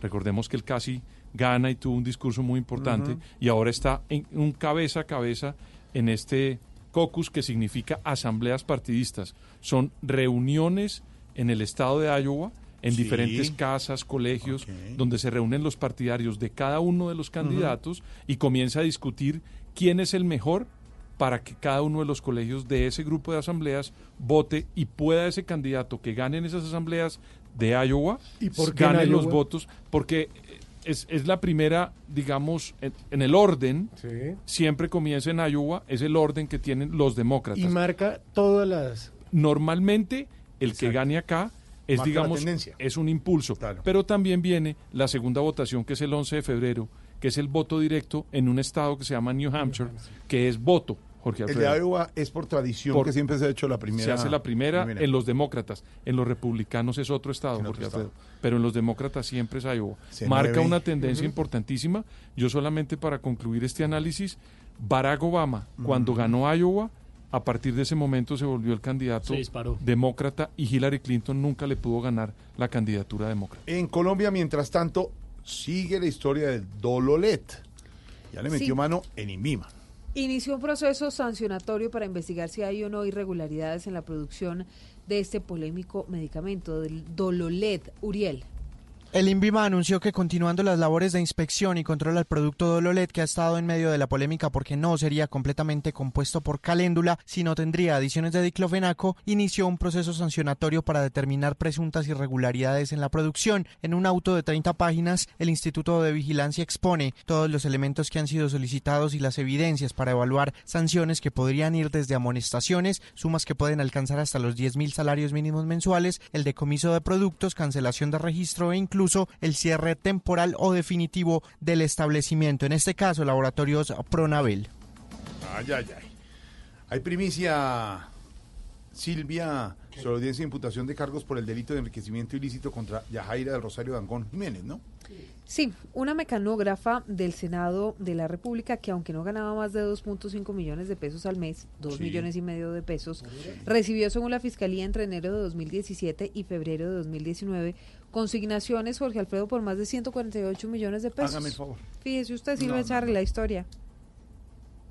Mire, pues según la fiscalía, esta mujer Yajaira del Rosario Dangond eh, tenía dos cuentas de ahorros eh, diferentes y en ellas recibió más de 30 consignaciones entre enero del 2017 y febrero del 2019, consignaciones irregulares según la fiscalía, desde 13 municipios del país. Aparecen, por ejemplo, en Barrancas, eh, Guajira, Montería, Córdoba, Plato, Magdalena, Cincelejo, Sucre, Cartago, Valle del Cauca, Río de Oro, Cesar, Calarcá, Quindío, Bogotá, Valledupar, Barranquilla y Acacias. Escuchemos. No solo se trata de un aumento injustificado en el volumen de las consignaciones bancarias, sino que además los gastos y las compras hechas por usted no guardan ninguna proporción con el salario que usted realmente percibe como mecanógrafa en el Senado de la República. Y es que según las investigaciones, esas consignaciones se las hacían con el fin de que ella supuestamente les adjudicara unos contratos conocidos como cátedras para la paz. Y para esto entonces los proponentes debían efectuar un pago anticipado que dependía del valor del contrato. Esta mujer se declaró inocente de los hechos, por lo que el caso irá a juicio.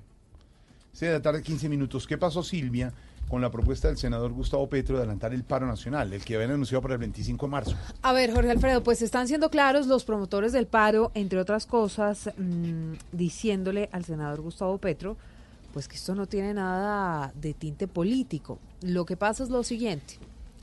El anuncio del paro es para el 25 de marzo, es decir, para dentro de más de un mes y medio.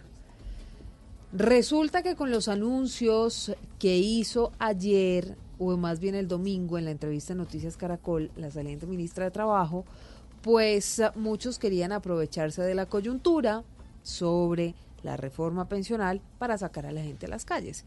Y lo que está diciendo el Comité del Paro es que no van a adelantar la fecha, que la mantienen, Kenneth. Mediante su red social, el senador de la Colombia Humana Gustavo Petro solicitó al Comité Nacional del Paro adelantar la marcha para el próximo lunes 24 de febrero. Luego de una serie de reuniones, el Comité Nacional le dijo que no a la propuesta hecha por el congresista. Así lo dijo Julio Roberto Gómez, director de la CGT. Yo creo que hay que guardar un mínimo de respeto por lo que son los acuerdos de los trabajadores y no le corresponde a ningún senador de la República, llámese como se llame, pretender eh, trazarle la línea al movimiento sindical. Eso no es correcto, es oportunista y para nosotros no tiene sentido ni presentación. Indicaron que han recibido varias llamadas de diferentes sectores para fechas tentativas, pero las han descartado debido a que tienen una agenda definida. Así lo dijo Diógenes Orjuela, presidente de la CUT. Nuestra mirada siempre está sobre el país en general y no sobre las particularidades. Esa fecha es una propuesta, pero nosotros ya tenemos nuestra agenda definida. El comité organizador del paro nacional anunció hace unos días que para el próximo 25 de marzo se realizará un gran paro nacional y unas movilizaciones en los próximos días. 6 de la tarde, 17 minutos. Don Pedro Viveros se lo anticipé hace algunos minutos. Le dije que en lo que no es Voz Populi le tenía la molestia del gobierno.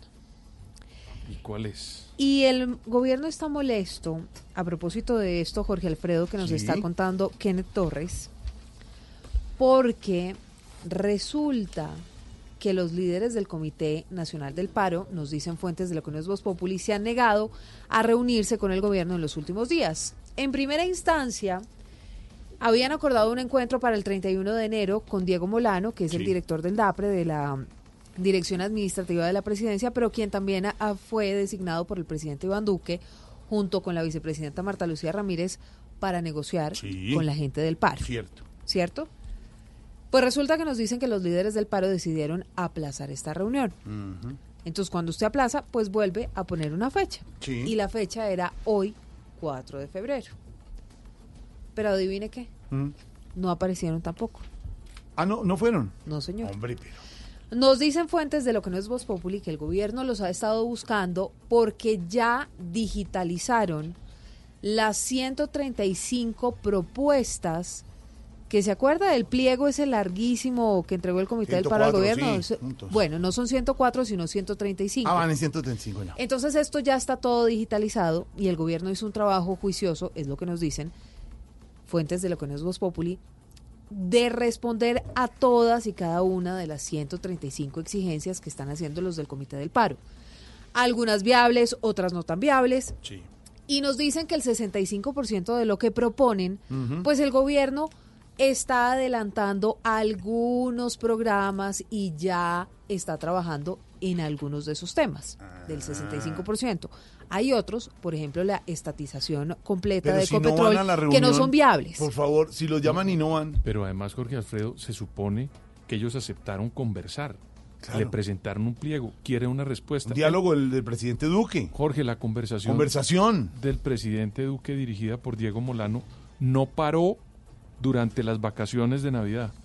El gobierno siguió trabajando permanentemente y ahora los señores del paro le están tratando de decir al gobierno que no se sienten con ellos a oír lo que el gobierno tiene que decirles del análisis completo que ya hizo. Claro. A mí me da la impresión que uno en esto tiene que ser muy serio. Si uno quiere resolver los problemas en Colombia, tiene que hablar, siéntese. tiene que dialogar. Esto es un gobierno, ganó las elecciones y hay que conversar. Con la él. noticia que nos daba Silvia, no se adelanta la fecha como pide Petro, sigue el 25 de marzo. Pero los señores del paro se tienen que sentar, como les dice Silvia en lo que no es lo público, que no se sientan a escuchar al gobierno. Si lo sentaron y dijeron, le vamos a resolver los puntos, dialoguemos. Jorge Alfredo, es que una cosa es politizar el paro, Claro. que es lo que entendemos con la respuesta que le dieron al senador Gustavo Petro, que los promotores del paro definitivamente dicen no y esto no tiene nada que ver con política, o por lo menos se desligan un poco de ese tinte político. Pero otra cosa es burlarse del gobierno, dejarlo plantado, dejarlo sentado y ponerle una cita, acordar una cita, después decir que no, acordar otra cita, Claro. después decir que no. Nos dicen Sí. en lo que no es Voz Populi, que están trabajando para ver si este jueves, Jorge Alfredo, 6 de febrero, se vuelven a sentar o más bien acuerdan sentarse a la mesa.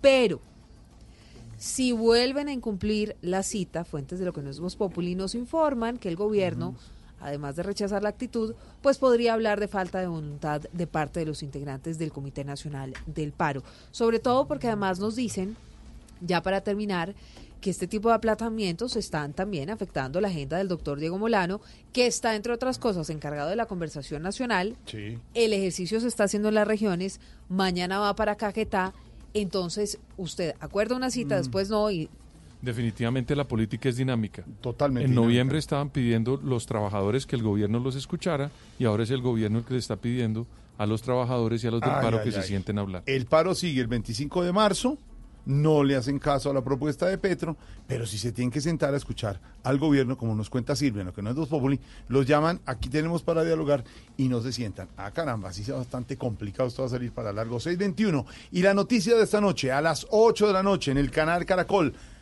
tan pronto termine Noticias Caracol, es esta la noticia.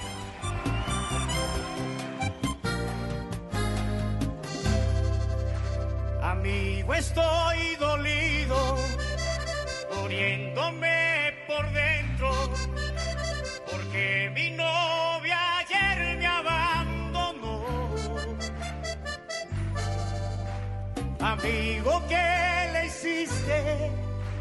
Dime si le ha faltado, o acaso fuiste injusto con su amor.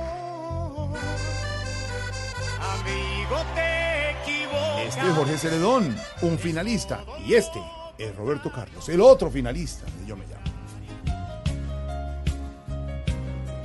Tengo a veces deseos de ser nuevamente un chiquillo.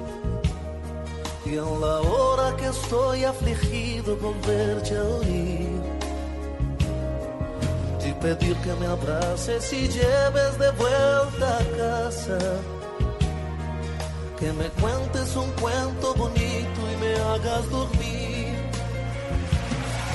Muchas veces quisiera oírte hablando, sonriendo.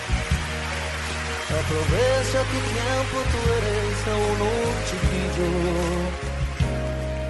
a pesar la distancia y el tiempo. no Gran final de Yo Me Llamo hoy a las 8 de la noche, el programa más visto de la televisión. En vivo y en directo sabremos quién es la nueva gran voz de imitación en Colombia. Nino señor Bravo. Esteban. ¿Quiere las cómo va nuestro sondeo? 7 y 59, no, Sí, 8 y señor. 59 más o menos en vivo y en directo. Sí, señor. Pero no elegirán. Hay medios que están diciendo que eso ya está grabado. No, hombre. Eso es mentira. Hombre. En vivo y en directo a las 7, 8 de la noche 59 minutos. César Escola, que está aquí con nosotros. Señor, buenas tardes. Amparo Grisales. Aquí estoy, mi amor. Está el señor Jesse también. Está don Carlos Calero en vivo y en directo. Algunos, algunos, algunos les fascina decir cosas que no son. En unos portales diciendo que es en vivo. y di- ¿Qué hacemos si es en vivo y en directo? Les vamos a mandar. Yo estaría en mi casa en este Claro. momento. No, vine al canal. Esteban, ¿de dónde sacó al señor? Me fui hasta el estudio, me lo saqué, me tocó pedir ¿Cómo? permiso, todo. Ay, si me se lo sacó. O sea, Me saca- saqué al maestro César Escola. Escola. No, señor. Pero Está puesto que golpeó sobre la Necesito mesa. que necesito Lo saqué. Necesito Se escucha, Esteban boom. Sí, que, señor. que tome una foto de César Sí. La pinta que tiene la Sí. florecita, el, eh, el eh, saco de eh, terciopelo, el eh, pañuelito verde, así estará en vivo esta noche. No, Silvia. no, y entonces no, que está smoking. grabado. Está en Estoy de vivo. smoking, es de smoking. Por esta favor. Horror. Esta Por noche es de favor. smoking. Ahora, El señor- yo sí le quiero preguntar una cosa Jorge Alfredo. ¿Qué saca No de idea. verdad un ¿O medio de comunicación? ¿Cuál fue el medio de comunicación? No, pero que, pero No, que sacan, pero que sacan portales diciendo noticias que no son ciertas. ¿Cuál es el no, propósito de además eso? sugiriendo que ya se eligió al ganador. No, es que yo me muero de pena. señor, Ahora, ¿sabe qué? El problema es de credibilidad para los que dicen todas esas mentiras. Señores, hay una auditoría muy seria donde desde ayer que abrieron la votación de los dos finalistas en Yo Me Llamo, va a decir quién es el que gane. No lo van a decir, César, ustedes no lo van a decir, No. lo va a decir la gente, ¿cierto? No, exactamente. Eh, obviamente que hay seg- segmentos grabados como las notas Claro. que tiene el, el- la Por final. favor. Eh, a las aproximadamente a las 8.50 o antes se cierran las votaciones y ahí nos entregarán, a nosotros no, a Carlos Calero y a Valery Domínguez, le entregarán el sobre, el sobre donde están los resultados que la gente va a votar hoy hasta calculo 8.45 que se cerrarán las Entonces, es decir, lo que, lo que quieren decir algunos en los portales es que eso ya está grabado, que eso ya está arreglado, ya tienen ganador. No. El ganador trampa, lo pues, no. deciden los televidentes que entraron a la página de Caracol Televisión y votaron. Y está en vivo y en directo esa, ese momento y el momento en que ustedes vean en televisión el ganador está en vivo y en directo. Nadie sabe quién va a ganar, hombre, se depende de unas votaciones. Pero es, que ¿Qué es- cosa? es la misma mecánica mo- como cuando es el desafío. Por eso. La gente vota y en algún momento se cierran las, las votaciones y eh, el presentador coge el sobre auditado y dirá este bla bla ¿Quién? bla bla bla. bla. ¿Debería ganar? ¿Podría ganar? ¿Quién le gustaría que ganara o no si se va a usted arriesgar? quiere, yo en este momento le puedo decir. ¿Cómo? ¿Qué? Le puedo decir. eh, y va a ganar el mejor. Claro. Ah, No, César no podría. comprométase. Además que César No. vivió con estos muchachos todo el proceso. Eh, eh, Preguntaba una cosa, César. El apartamento no. Claro. Diego Briseño preguntaba una cosa con razón hace unos minutos a Camilo Cifuentes. También lo que tiene que ver la historia, ¿no? Por ejemplo, Sí. la historia del imitador de Roberto Carlos, que era un... eh, Un rapitendero. repitendero, y, que, y que mientras entregaba los pedidos iba ensayando. Claro. Y ver hoy eh, esa imitación Sí, magistral. Sí, y lo, lo mismo con Juancito Celedón. Celedón. Es que eh, no es fácil y lo que nuevamente se comprueba, Jorge, Sí. es que Yo Me Llamo es una gran ventana para que los artistas se puedan presentar, darle un impulso a su carrera. Se este, cae. ¿Cómo No, así? Aurorita, un impulso es impulsar la Ah, carrera, perdón. dispararla. Impulsar. No le disparen. Lo que sí les podemos adelantar. No, no les vamos a adelantar. hombre, nada. La ventaja Les es que vamos- si, si este muchacho Roberto Carlos pierde, pues lo podemos mandar por ahí a Merlano a Venezuela en su rapi. No, no, hombre, no tiene nada que ver. Lo que sí les podemos decir, no se pueden perder el final hoy de Yo Me Llamo. Hay una gran sorpresa. Bueno, no quería Una hablar de esto. muy buena sorpresa. César, no podemos decir nada. Yo vi No, algo no de- podemos ahora decir. que fue al estudio, ¿Al vi, estudio vio? vi- vi la sorpresa, sí, señor. ¿Vale No, la pena no. ver el programa? Vale la pena Uy, uy, uy, y va a estar buenísimo. Hay que No le, verlo. no le podemos contar. No cuentes porque Es no- una gran sorpresa. el Adelántenos programa más exitoso eh, César, del año 2000. Felicitaciones por Muchas este gracias. programa, por este Yo Me Llamo, por esta Muchas versión. gracias. A usted, Amparo, a Jessy, a Carlos, Gracias, a. Valerie, a Esteban y todo el equipo de Gracias, producción. Jorge, gracias. Eh, de verdad, muy grato ver un programa que sigue reuniendo a la familia colombiana Así es. viendo televisión. Y Algunos mañana- dicen que es que la gente no ve televisión. Les contáramos mañana los ratings de Yo Me Llamo y lo que va a hacer, se van a dar cuenta que la gente sí ve televisión, prende televisión. Vemos televisión con productos buenos, familiares, lindos, resaltando las cosas buenas que tiene este país como Yo Me Llamo y eso lo hacemos en el canal Caracol. Así es, y tienen que estar preparados para lo que va a pasar mañana a las 8 de la noche Uy, uy, uy. en el canal Caracol, porque de verdad conmigo.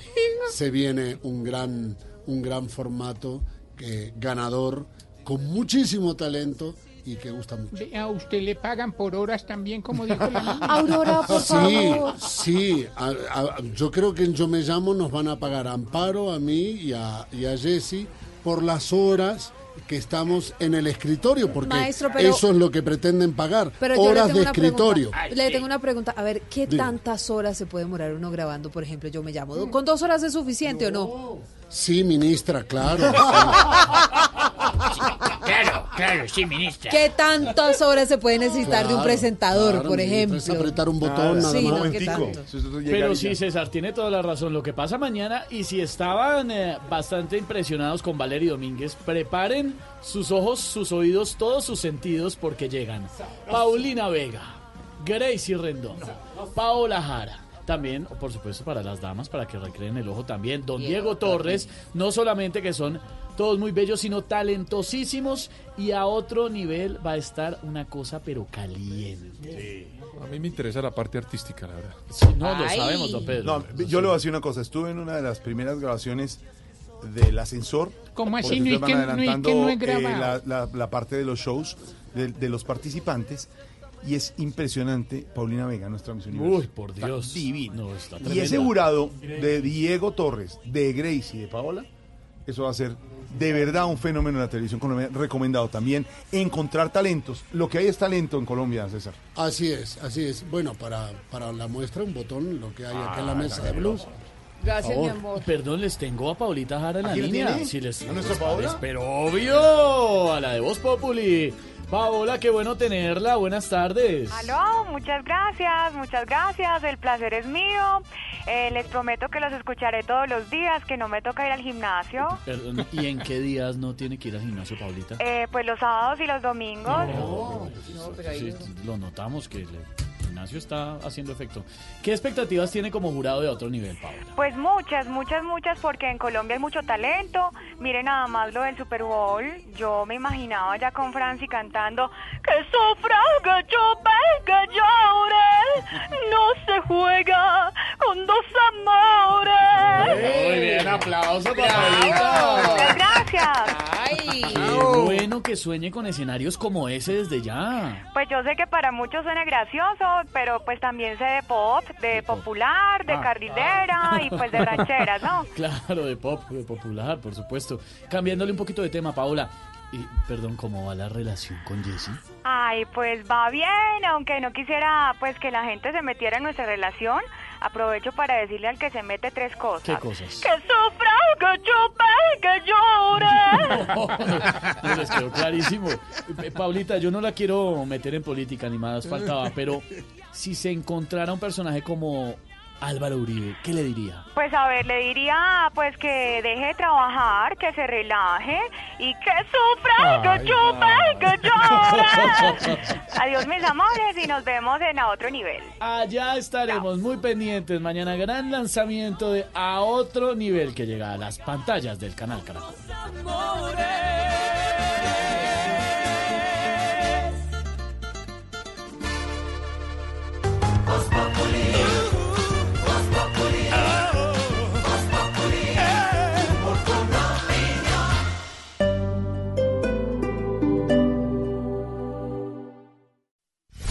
Es es humor, Señores, por Alfredo Vargas Angulo, nacido en Bogotá el 14 de marzo de señora, 1900, no, no. cédula de ciudadanía número 18654 No, señora, por favor, su cónyuge, oficiales Inés María ¿Cuál Sabana y oficial? matrimonio Sí, tres hijos. Sí, sí, pero- Para decirte que con nosotros sus datos personales estarán siempre muy seguros. está en Blue Radio. Ministra saliente de Trabajo Alicia Arango, ahora ministra del Interior, muy pronto. Me da la impresión que la presentación de la ministra fue bastante desafortunada. Uno podría haber presentado la reforma laboral más enmarcado en cómo mostrar ejemplos de la forma como uno puede recuperar el empleo, pero no tratar de unir una reforma laboral con una pensional. Voz Populi. Frente a la palabra cáncer. Pues es muy berraco que le digan a uno. Le cambió la forma de ver la vida. Sí, la aprovecho cada minuto.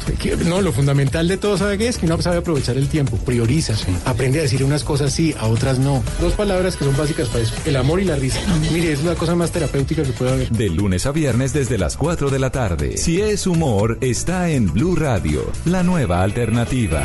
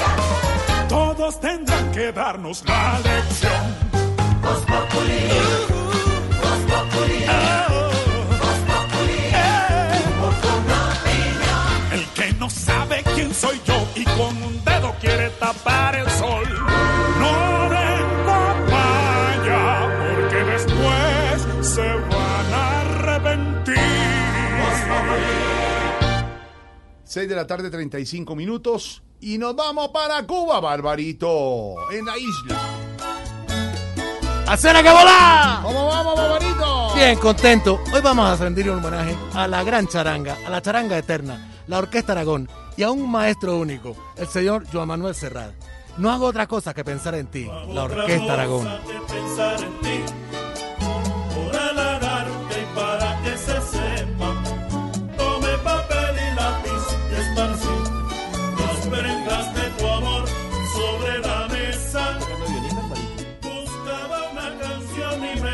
Qué sabroso es poder oír la Orquesta Aragón, 80 años ya tocando la gran charanga eterna.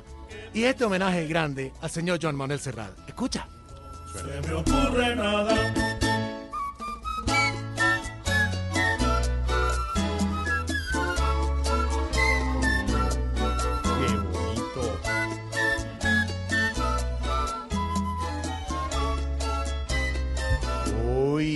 buena música. Y bueno, ¿cómo va todo sí. por la isla?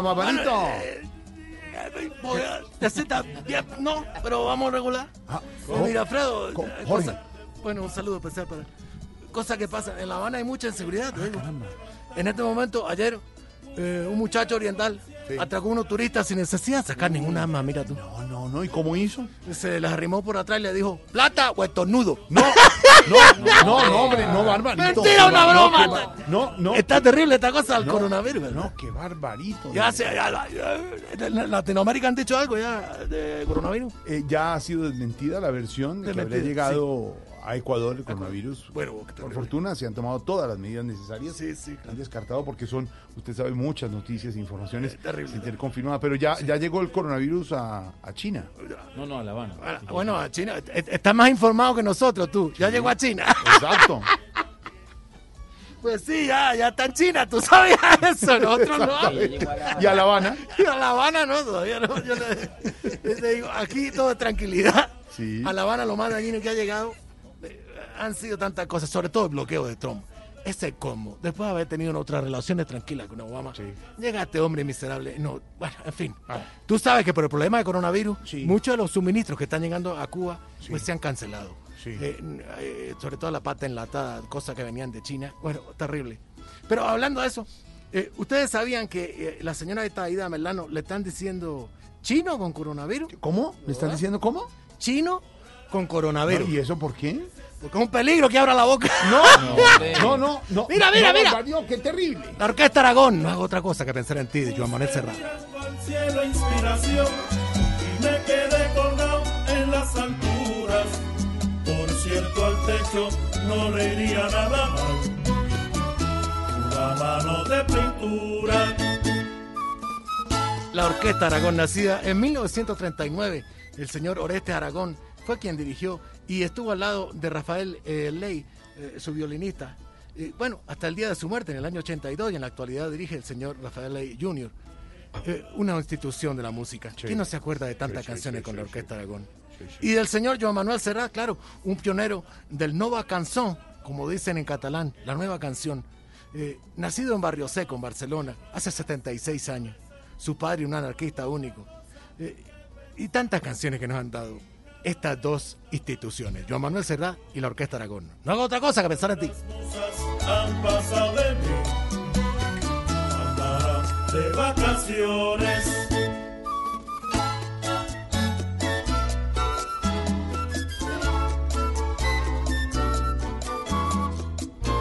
Escucha, escucha, escucha, vámonos con el tumbao.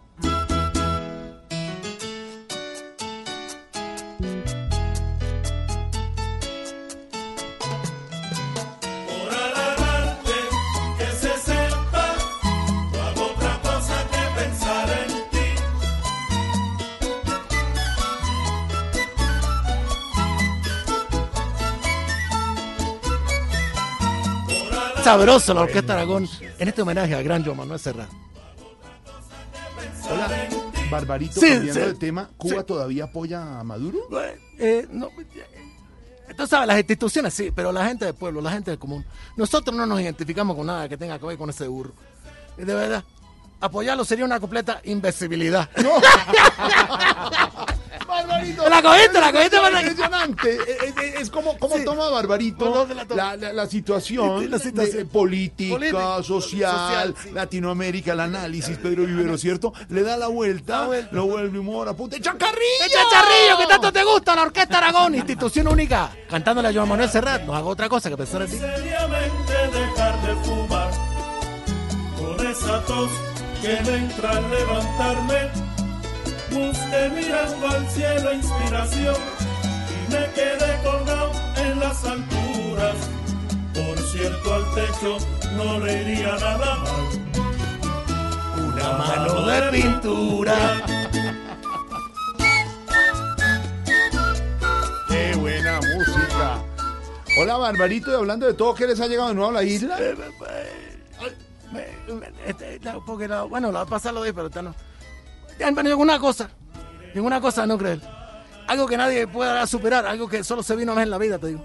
Eh, La, la cura del coronavirus, me Un imagino. muchacho, ¿no? Un video de Esperanza Gómez diciendo que, que- que se quiere acostar con Petro. No, no, no.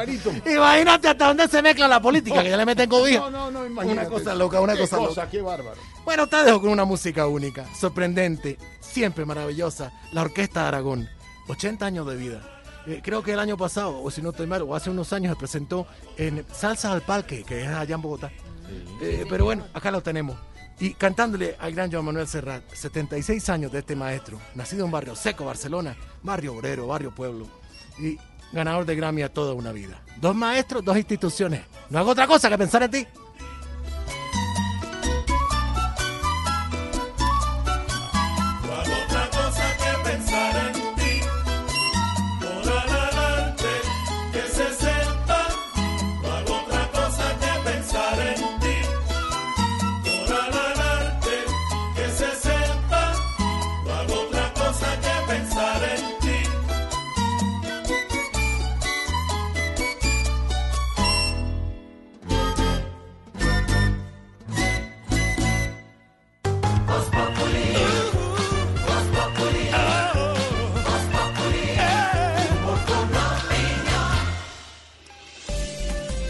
Volkswagen Gol y Voyage le pusimos lo único que les faltaba. Automático. En Blue Radio son las 642.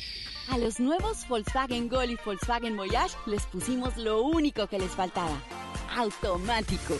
Nuevos Volkswagen Gol y Volkswagen Voyage, con caja automática secuencial de 6 velocidades, 110 caballos de fuerza, motor de 1.6 litros y más torque. La conectividad, la seguridad y la economía que ya conoces de Volkswagen Gol y Voyage en un nuevo modelo más cómodo de manejar.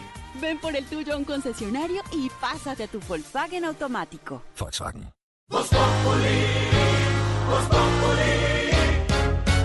Quieres informarte, si quieres divertirte, si quieres ilustrarte y también quieres reír.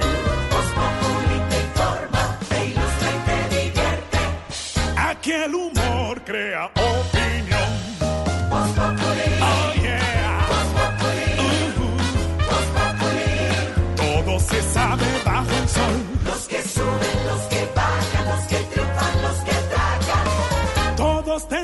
Darnos la lección. Voz Populi. Voz Populi. Voz Populi. Humor con opinión. El que no sabe quién soy yo y con un dedo quiere tapar el sol.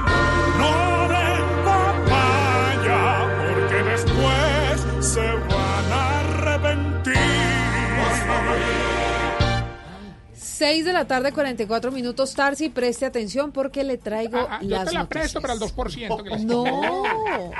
¿Por qué con usted Por todo es lo mismo? Óigame, mucha atención porque ya la ministra de Salud de Ecuador, Catalina Adramuño, acaba de confirmar que fue descartado un posible caso de coronavirus en ese país. Se trataba de un paciente con hepatitis B. Pese a descartar el virus, el gobierno de Lenín Moreno anunció además que va a mantener todas las medidas de emergencia activas para cualquier situación que se pueda presentar. Esto fue lo que dijo la ministra. Hasta el momento está descartado que el virus, el coronavirus, haya ingresado al Ecuador, puesto que el día de hoy hemos recibido los resultados del caso sospechoso por parte del CDC de Atlanta, en el que ratifica que está negativo. Al paciente se le detectó el virus de la hepatitis B. Pese a no tener casos confirmados, el Ecuador mantiene activos todos los protocolos de seguridad 645 al menos 40 mil personas están en riesgo por la presencia del ELN y las disidencias de las FARC en zona rural de Buenaventura. La comisión humanitaria que viajó a ese territorio está pidiendo al Estado acciones urgentes, Isabela. La comisión humanitaria que estuvo durante cuatro días recorriendo las comunidades de cinco ríos cercanos a Buenaventura encontró un alto riesgo en materia de seguridad y de violación de derechos humanos para las poblaciones por la presencia del ELN y disidencias de las FARC. Hay preocupación por un posible reclutamiento, pero también por múltiples obras inconclusas que afectan la salud y la educación de más de 40 mil personas. Mario Angulo San Clemente, representante de la comunidad negra de Buenaventura. existen solamente de salud, o en otras palabras, talento humano, pero sin ningún insumos para atender la, la población. ¿sí? Pero también encontramos muchas infraestructuras en, en el marco de, de colegios, escuelas, ¿no? inconclusos y obras que se comienzan a ejecutar y quedan ahí para La misión presentará un informe a la ONU, OEA y también a la Comisión Interamericana de Derechos Humanos alertando sobre la situación en el Pacífico colombiano. 646 en Santander hay alerta máxima por el brote de dengue que tiene a más del 90% del departamento afectado, mientras que en Antioquia fueron reportados ocho casos graves de la enfermedad en cinco ciudades de ese departamento. Esto es lo que está pasando en Colombia con respecto al dengue. La Secretaría de Salud de Antioquia reportó en lo que va de 2020 en este departamento 475 casos de dengue, la mayoría en San Pedro de Urabá, Puerto Nare y Medellín. Además de esos 475 casos, 8 fueron considerados graves y reportados a la autoridad de salud. Antioquia ocupa en la lista el puesto 11 de los departamentos con más casos de dengue. De acuerdo con las cifras entregadas por la Secretaría de Salud de Santander, este año ya van 579 personas enfermas por dengue, de los cuales 273 no presentan signos de alarma, 306 sí los presentan y tres casos se han reportado como graves. La misma gobernación alertó sobre un brote de esta enfermedad. Alexander Torres es director de epidemiología de Santander. De los 87 municipios del departamento, 82 municipios se encuentran en riesgo para presentar la enfermedad. Los municipios que presentan mayor número de casos de dengue son Bucaramanga, Florida Blanca, Barranca Bermeja y Girón. En otras noticias, la ministra de Educación descartó una intervención a la Universidad del Atlántico por parte del Ministerio de Educación, a pesar de que se había anunciado que las clases aún no se ha retornado a la normalidad académica de Anospina. Durante la entrega oficial de la acreditación de alta calidad a la Universidad de la Costa en Barranquilla, la ministra María Victoria Angulo descartó una intervención a la Universidad del Atlántico por parte del Ministerio de Educación debido a la crisis institucional y académica que se ha registrado al interior del principal centro de educación superior en el departamento. Sin embargo, espera que el calendario académico pueda reactivarse en las próximas semanas. Por ahora, lo que está vigente, lo que dice la ley es trabajar articuladamente, usar el Consejo Superior como este espacio donde tienen cabida los estudiantes, los maestros, la gobernación y el ministerio y hacer equipo con la gobernadora como lo hemos hecho desde los primeros días de su posesión y como ven los resultados se ven, ya vemos una Universidad del Atlántico que en pocos días estará reactivada. Aunque a través de redes sociales la Universidad del Atlántico anunció que este miércoles se reiniciarían las clases, hasta el momento no se ha retornado a la normalidad académica. La noticia del momento en Blue Radio. 6 de la tarde, 48 minutos. Información importante a esta hora en Blue Radio. Silvia, atención a esto. ¿Recuerda usted que escuchamos al mediodía al procurador Fernando Carrillo dando críticas al programa de aspersión aérea de cultivos ilícitos, del programa que pretende de nuevo usar el glifosato para la fumigación de cultivos de hoja de coca en Colombia? Claro que sí, me acuerdo perfectamente. Bueno, pues tengo en mis manos la carta de 13 páginas que acaba de enviar el procurador Fernando Carrillo a la ministra de Justicia Margarita Cabello Blanco, una carta muy dura que ya vamos a entregar a todos nuestros oyentes en blurradio.com. Es una carta en la que está haciendo cada uno de los comentarios y expresa su preocupación frente al manejo que se le daría eventualmente a esa aspersión con glifosato de los cultivos ilegales. Entre otras cosas, Silvia, al final de este documento, como le digo, de 13 páginas, dice el procurador que los parámetros fijados por la Corte para la práctica de expresión sobre cultivos ilícitos no son una traba en la política de lucha antidrogas, sino una garantía institucional para que su uso se adecue a los presupuestos constitucionales, donde se pondera la seguridad nacional, la lucha contra la criminalidad y los derechos a la salud y medio ambiente. Pero esta parte, Silvia, es quizás la más importante. Se insiste el procurador a la ministra de Justicia en la definición de una instancia técnica e internacional de vigilancia y acompañamiento, preferiblemente de un organismo de carácter científico con reconocimiento internacional en el ámbito de Naciones Unidas. Es decir, está pidiendo un organismo distinto a un eh, ente gubernamental para verificar si hay o no afectaciones al medio ambiente y a las comunidades cercanas con el uso del glifosato. Insiste en un programa de participación ciudadana y diálogo permanente con la institucionalidad. Esta carta promete generar mucha controversia, Silvia, porque significa la primera gran polémica en torno a la aspersión eh, con glifosato de los cultivos de hoja de coca, un compromiso de Colombia con Estados Unidos y algo en lo que está avanzando muy rápidamente el gobierno nacional. Ya estará en blurradio.com esta carta que acaba de enviar el procurador Carrillo a la ministra de Justicia.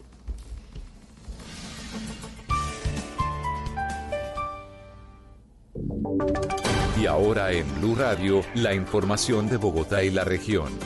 651, la CAR confirmó en segunda instancia la demolición de una lujosa mansión que fue construida de forma irregular en un área protegida de los cerros orientales de Bogotá. Camilo Cruz.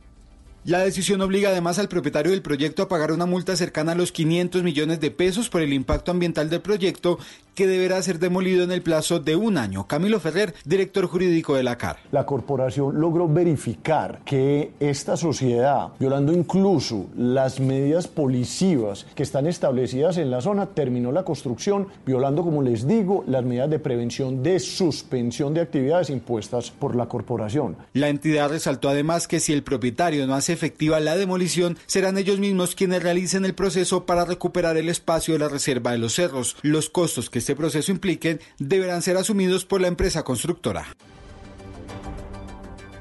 Oiga, su merced, ¿cómo está la joda del tránsito y esa joda, su merced? Bueno, ¿Hay mucho trancón?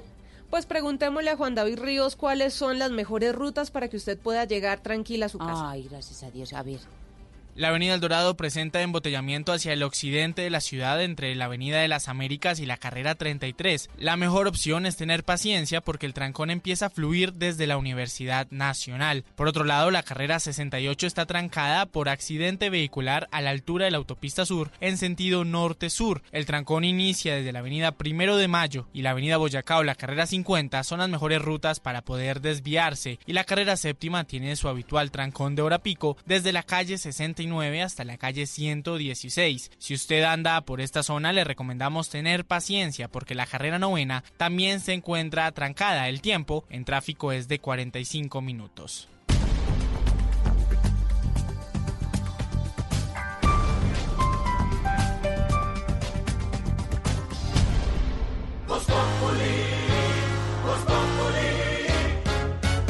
¿Sabías que la forma más económica de remodelar es pintar? Pinta, renueva y protege con Zapolín, que es más cubrimiento, rendimiento y duración.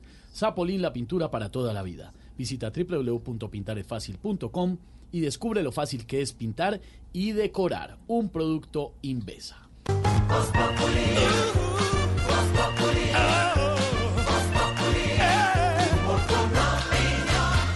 Si saben quién está de cumpleaños, ¿no?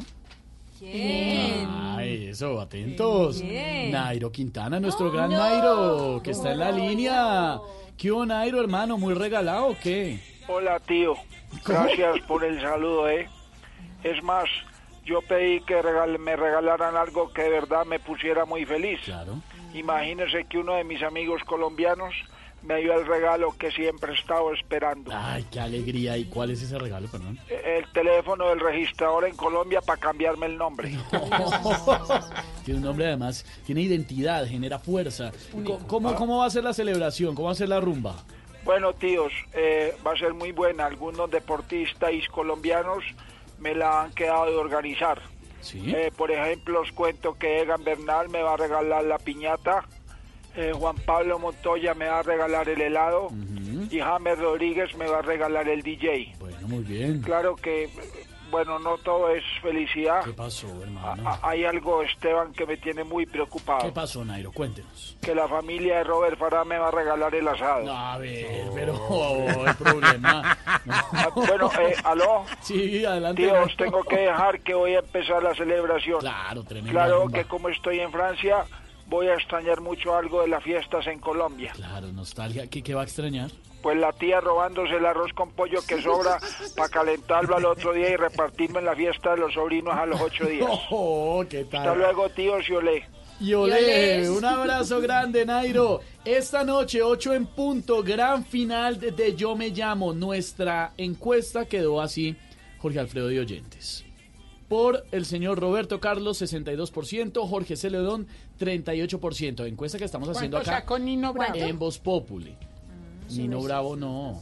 62 Roberto Carlos, 38% Jorge Celedón. José, José. Las votaciones están abiertas y esta noche en vivo, gran final de Yo Me Llamo.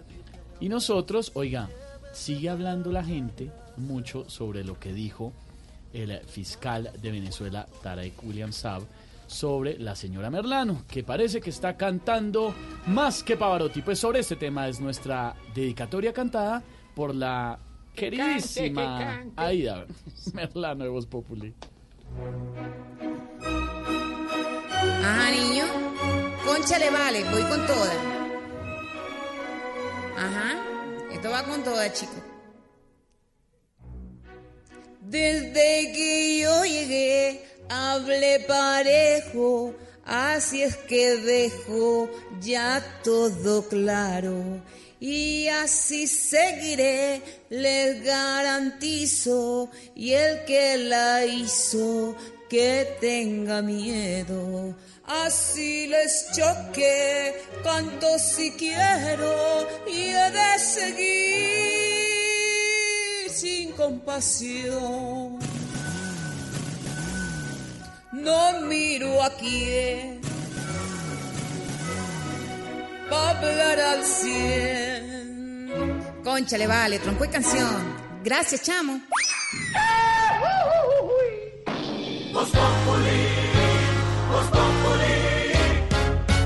Quieres informarte, si quieres divertirte, si quieres ilustrarte y también quieres reír. Voz Populi te informa, te ilustra y te divierte. Aquí el humor crea opinión. Voz Populi. Oh yeah. Voz Populi. Voz Populi. Todo se sabe bajo el sol. Los que suben, los que darnos la lección. Voz Populi. Voz Populi. Voz Populi. Humor con opinión. El que no sabe quién soy yo y con un dedo quiere tapar el sol.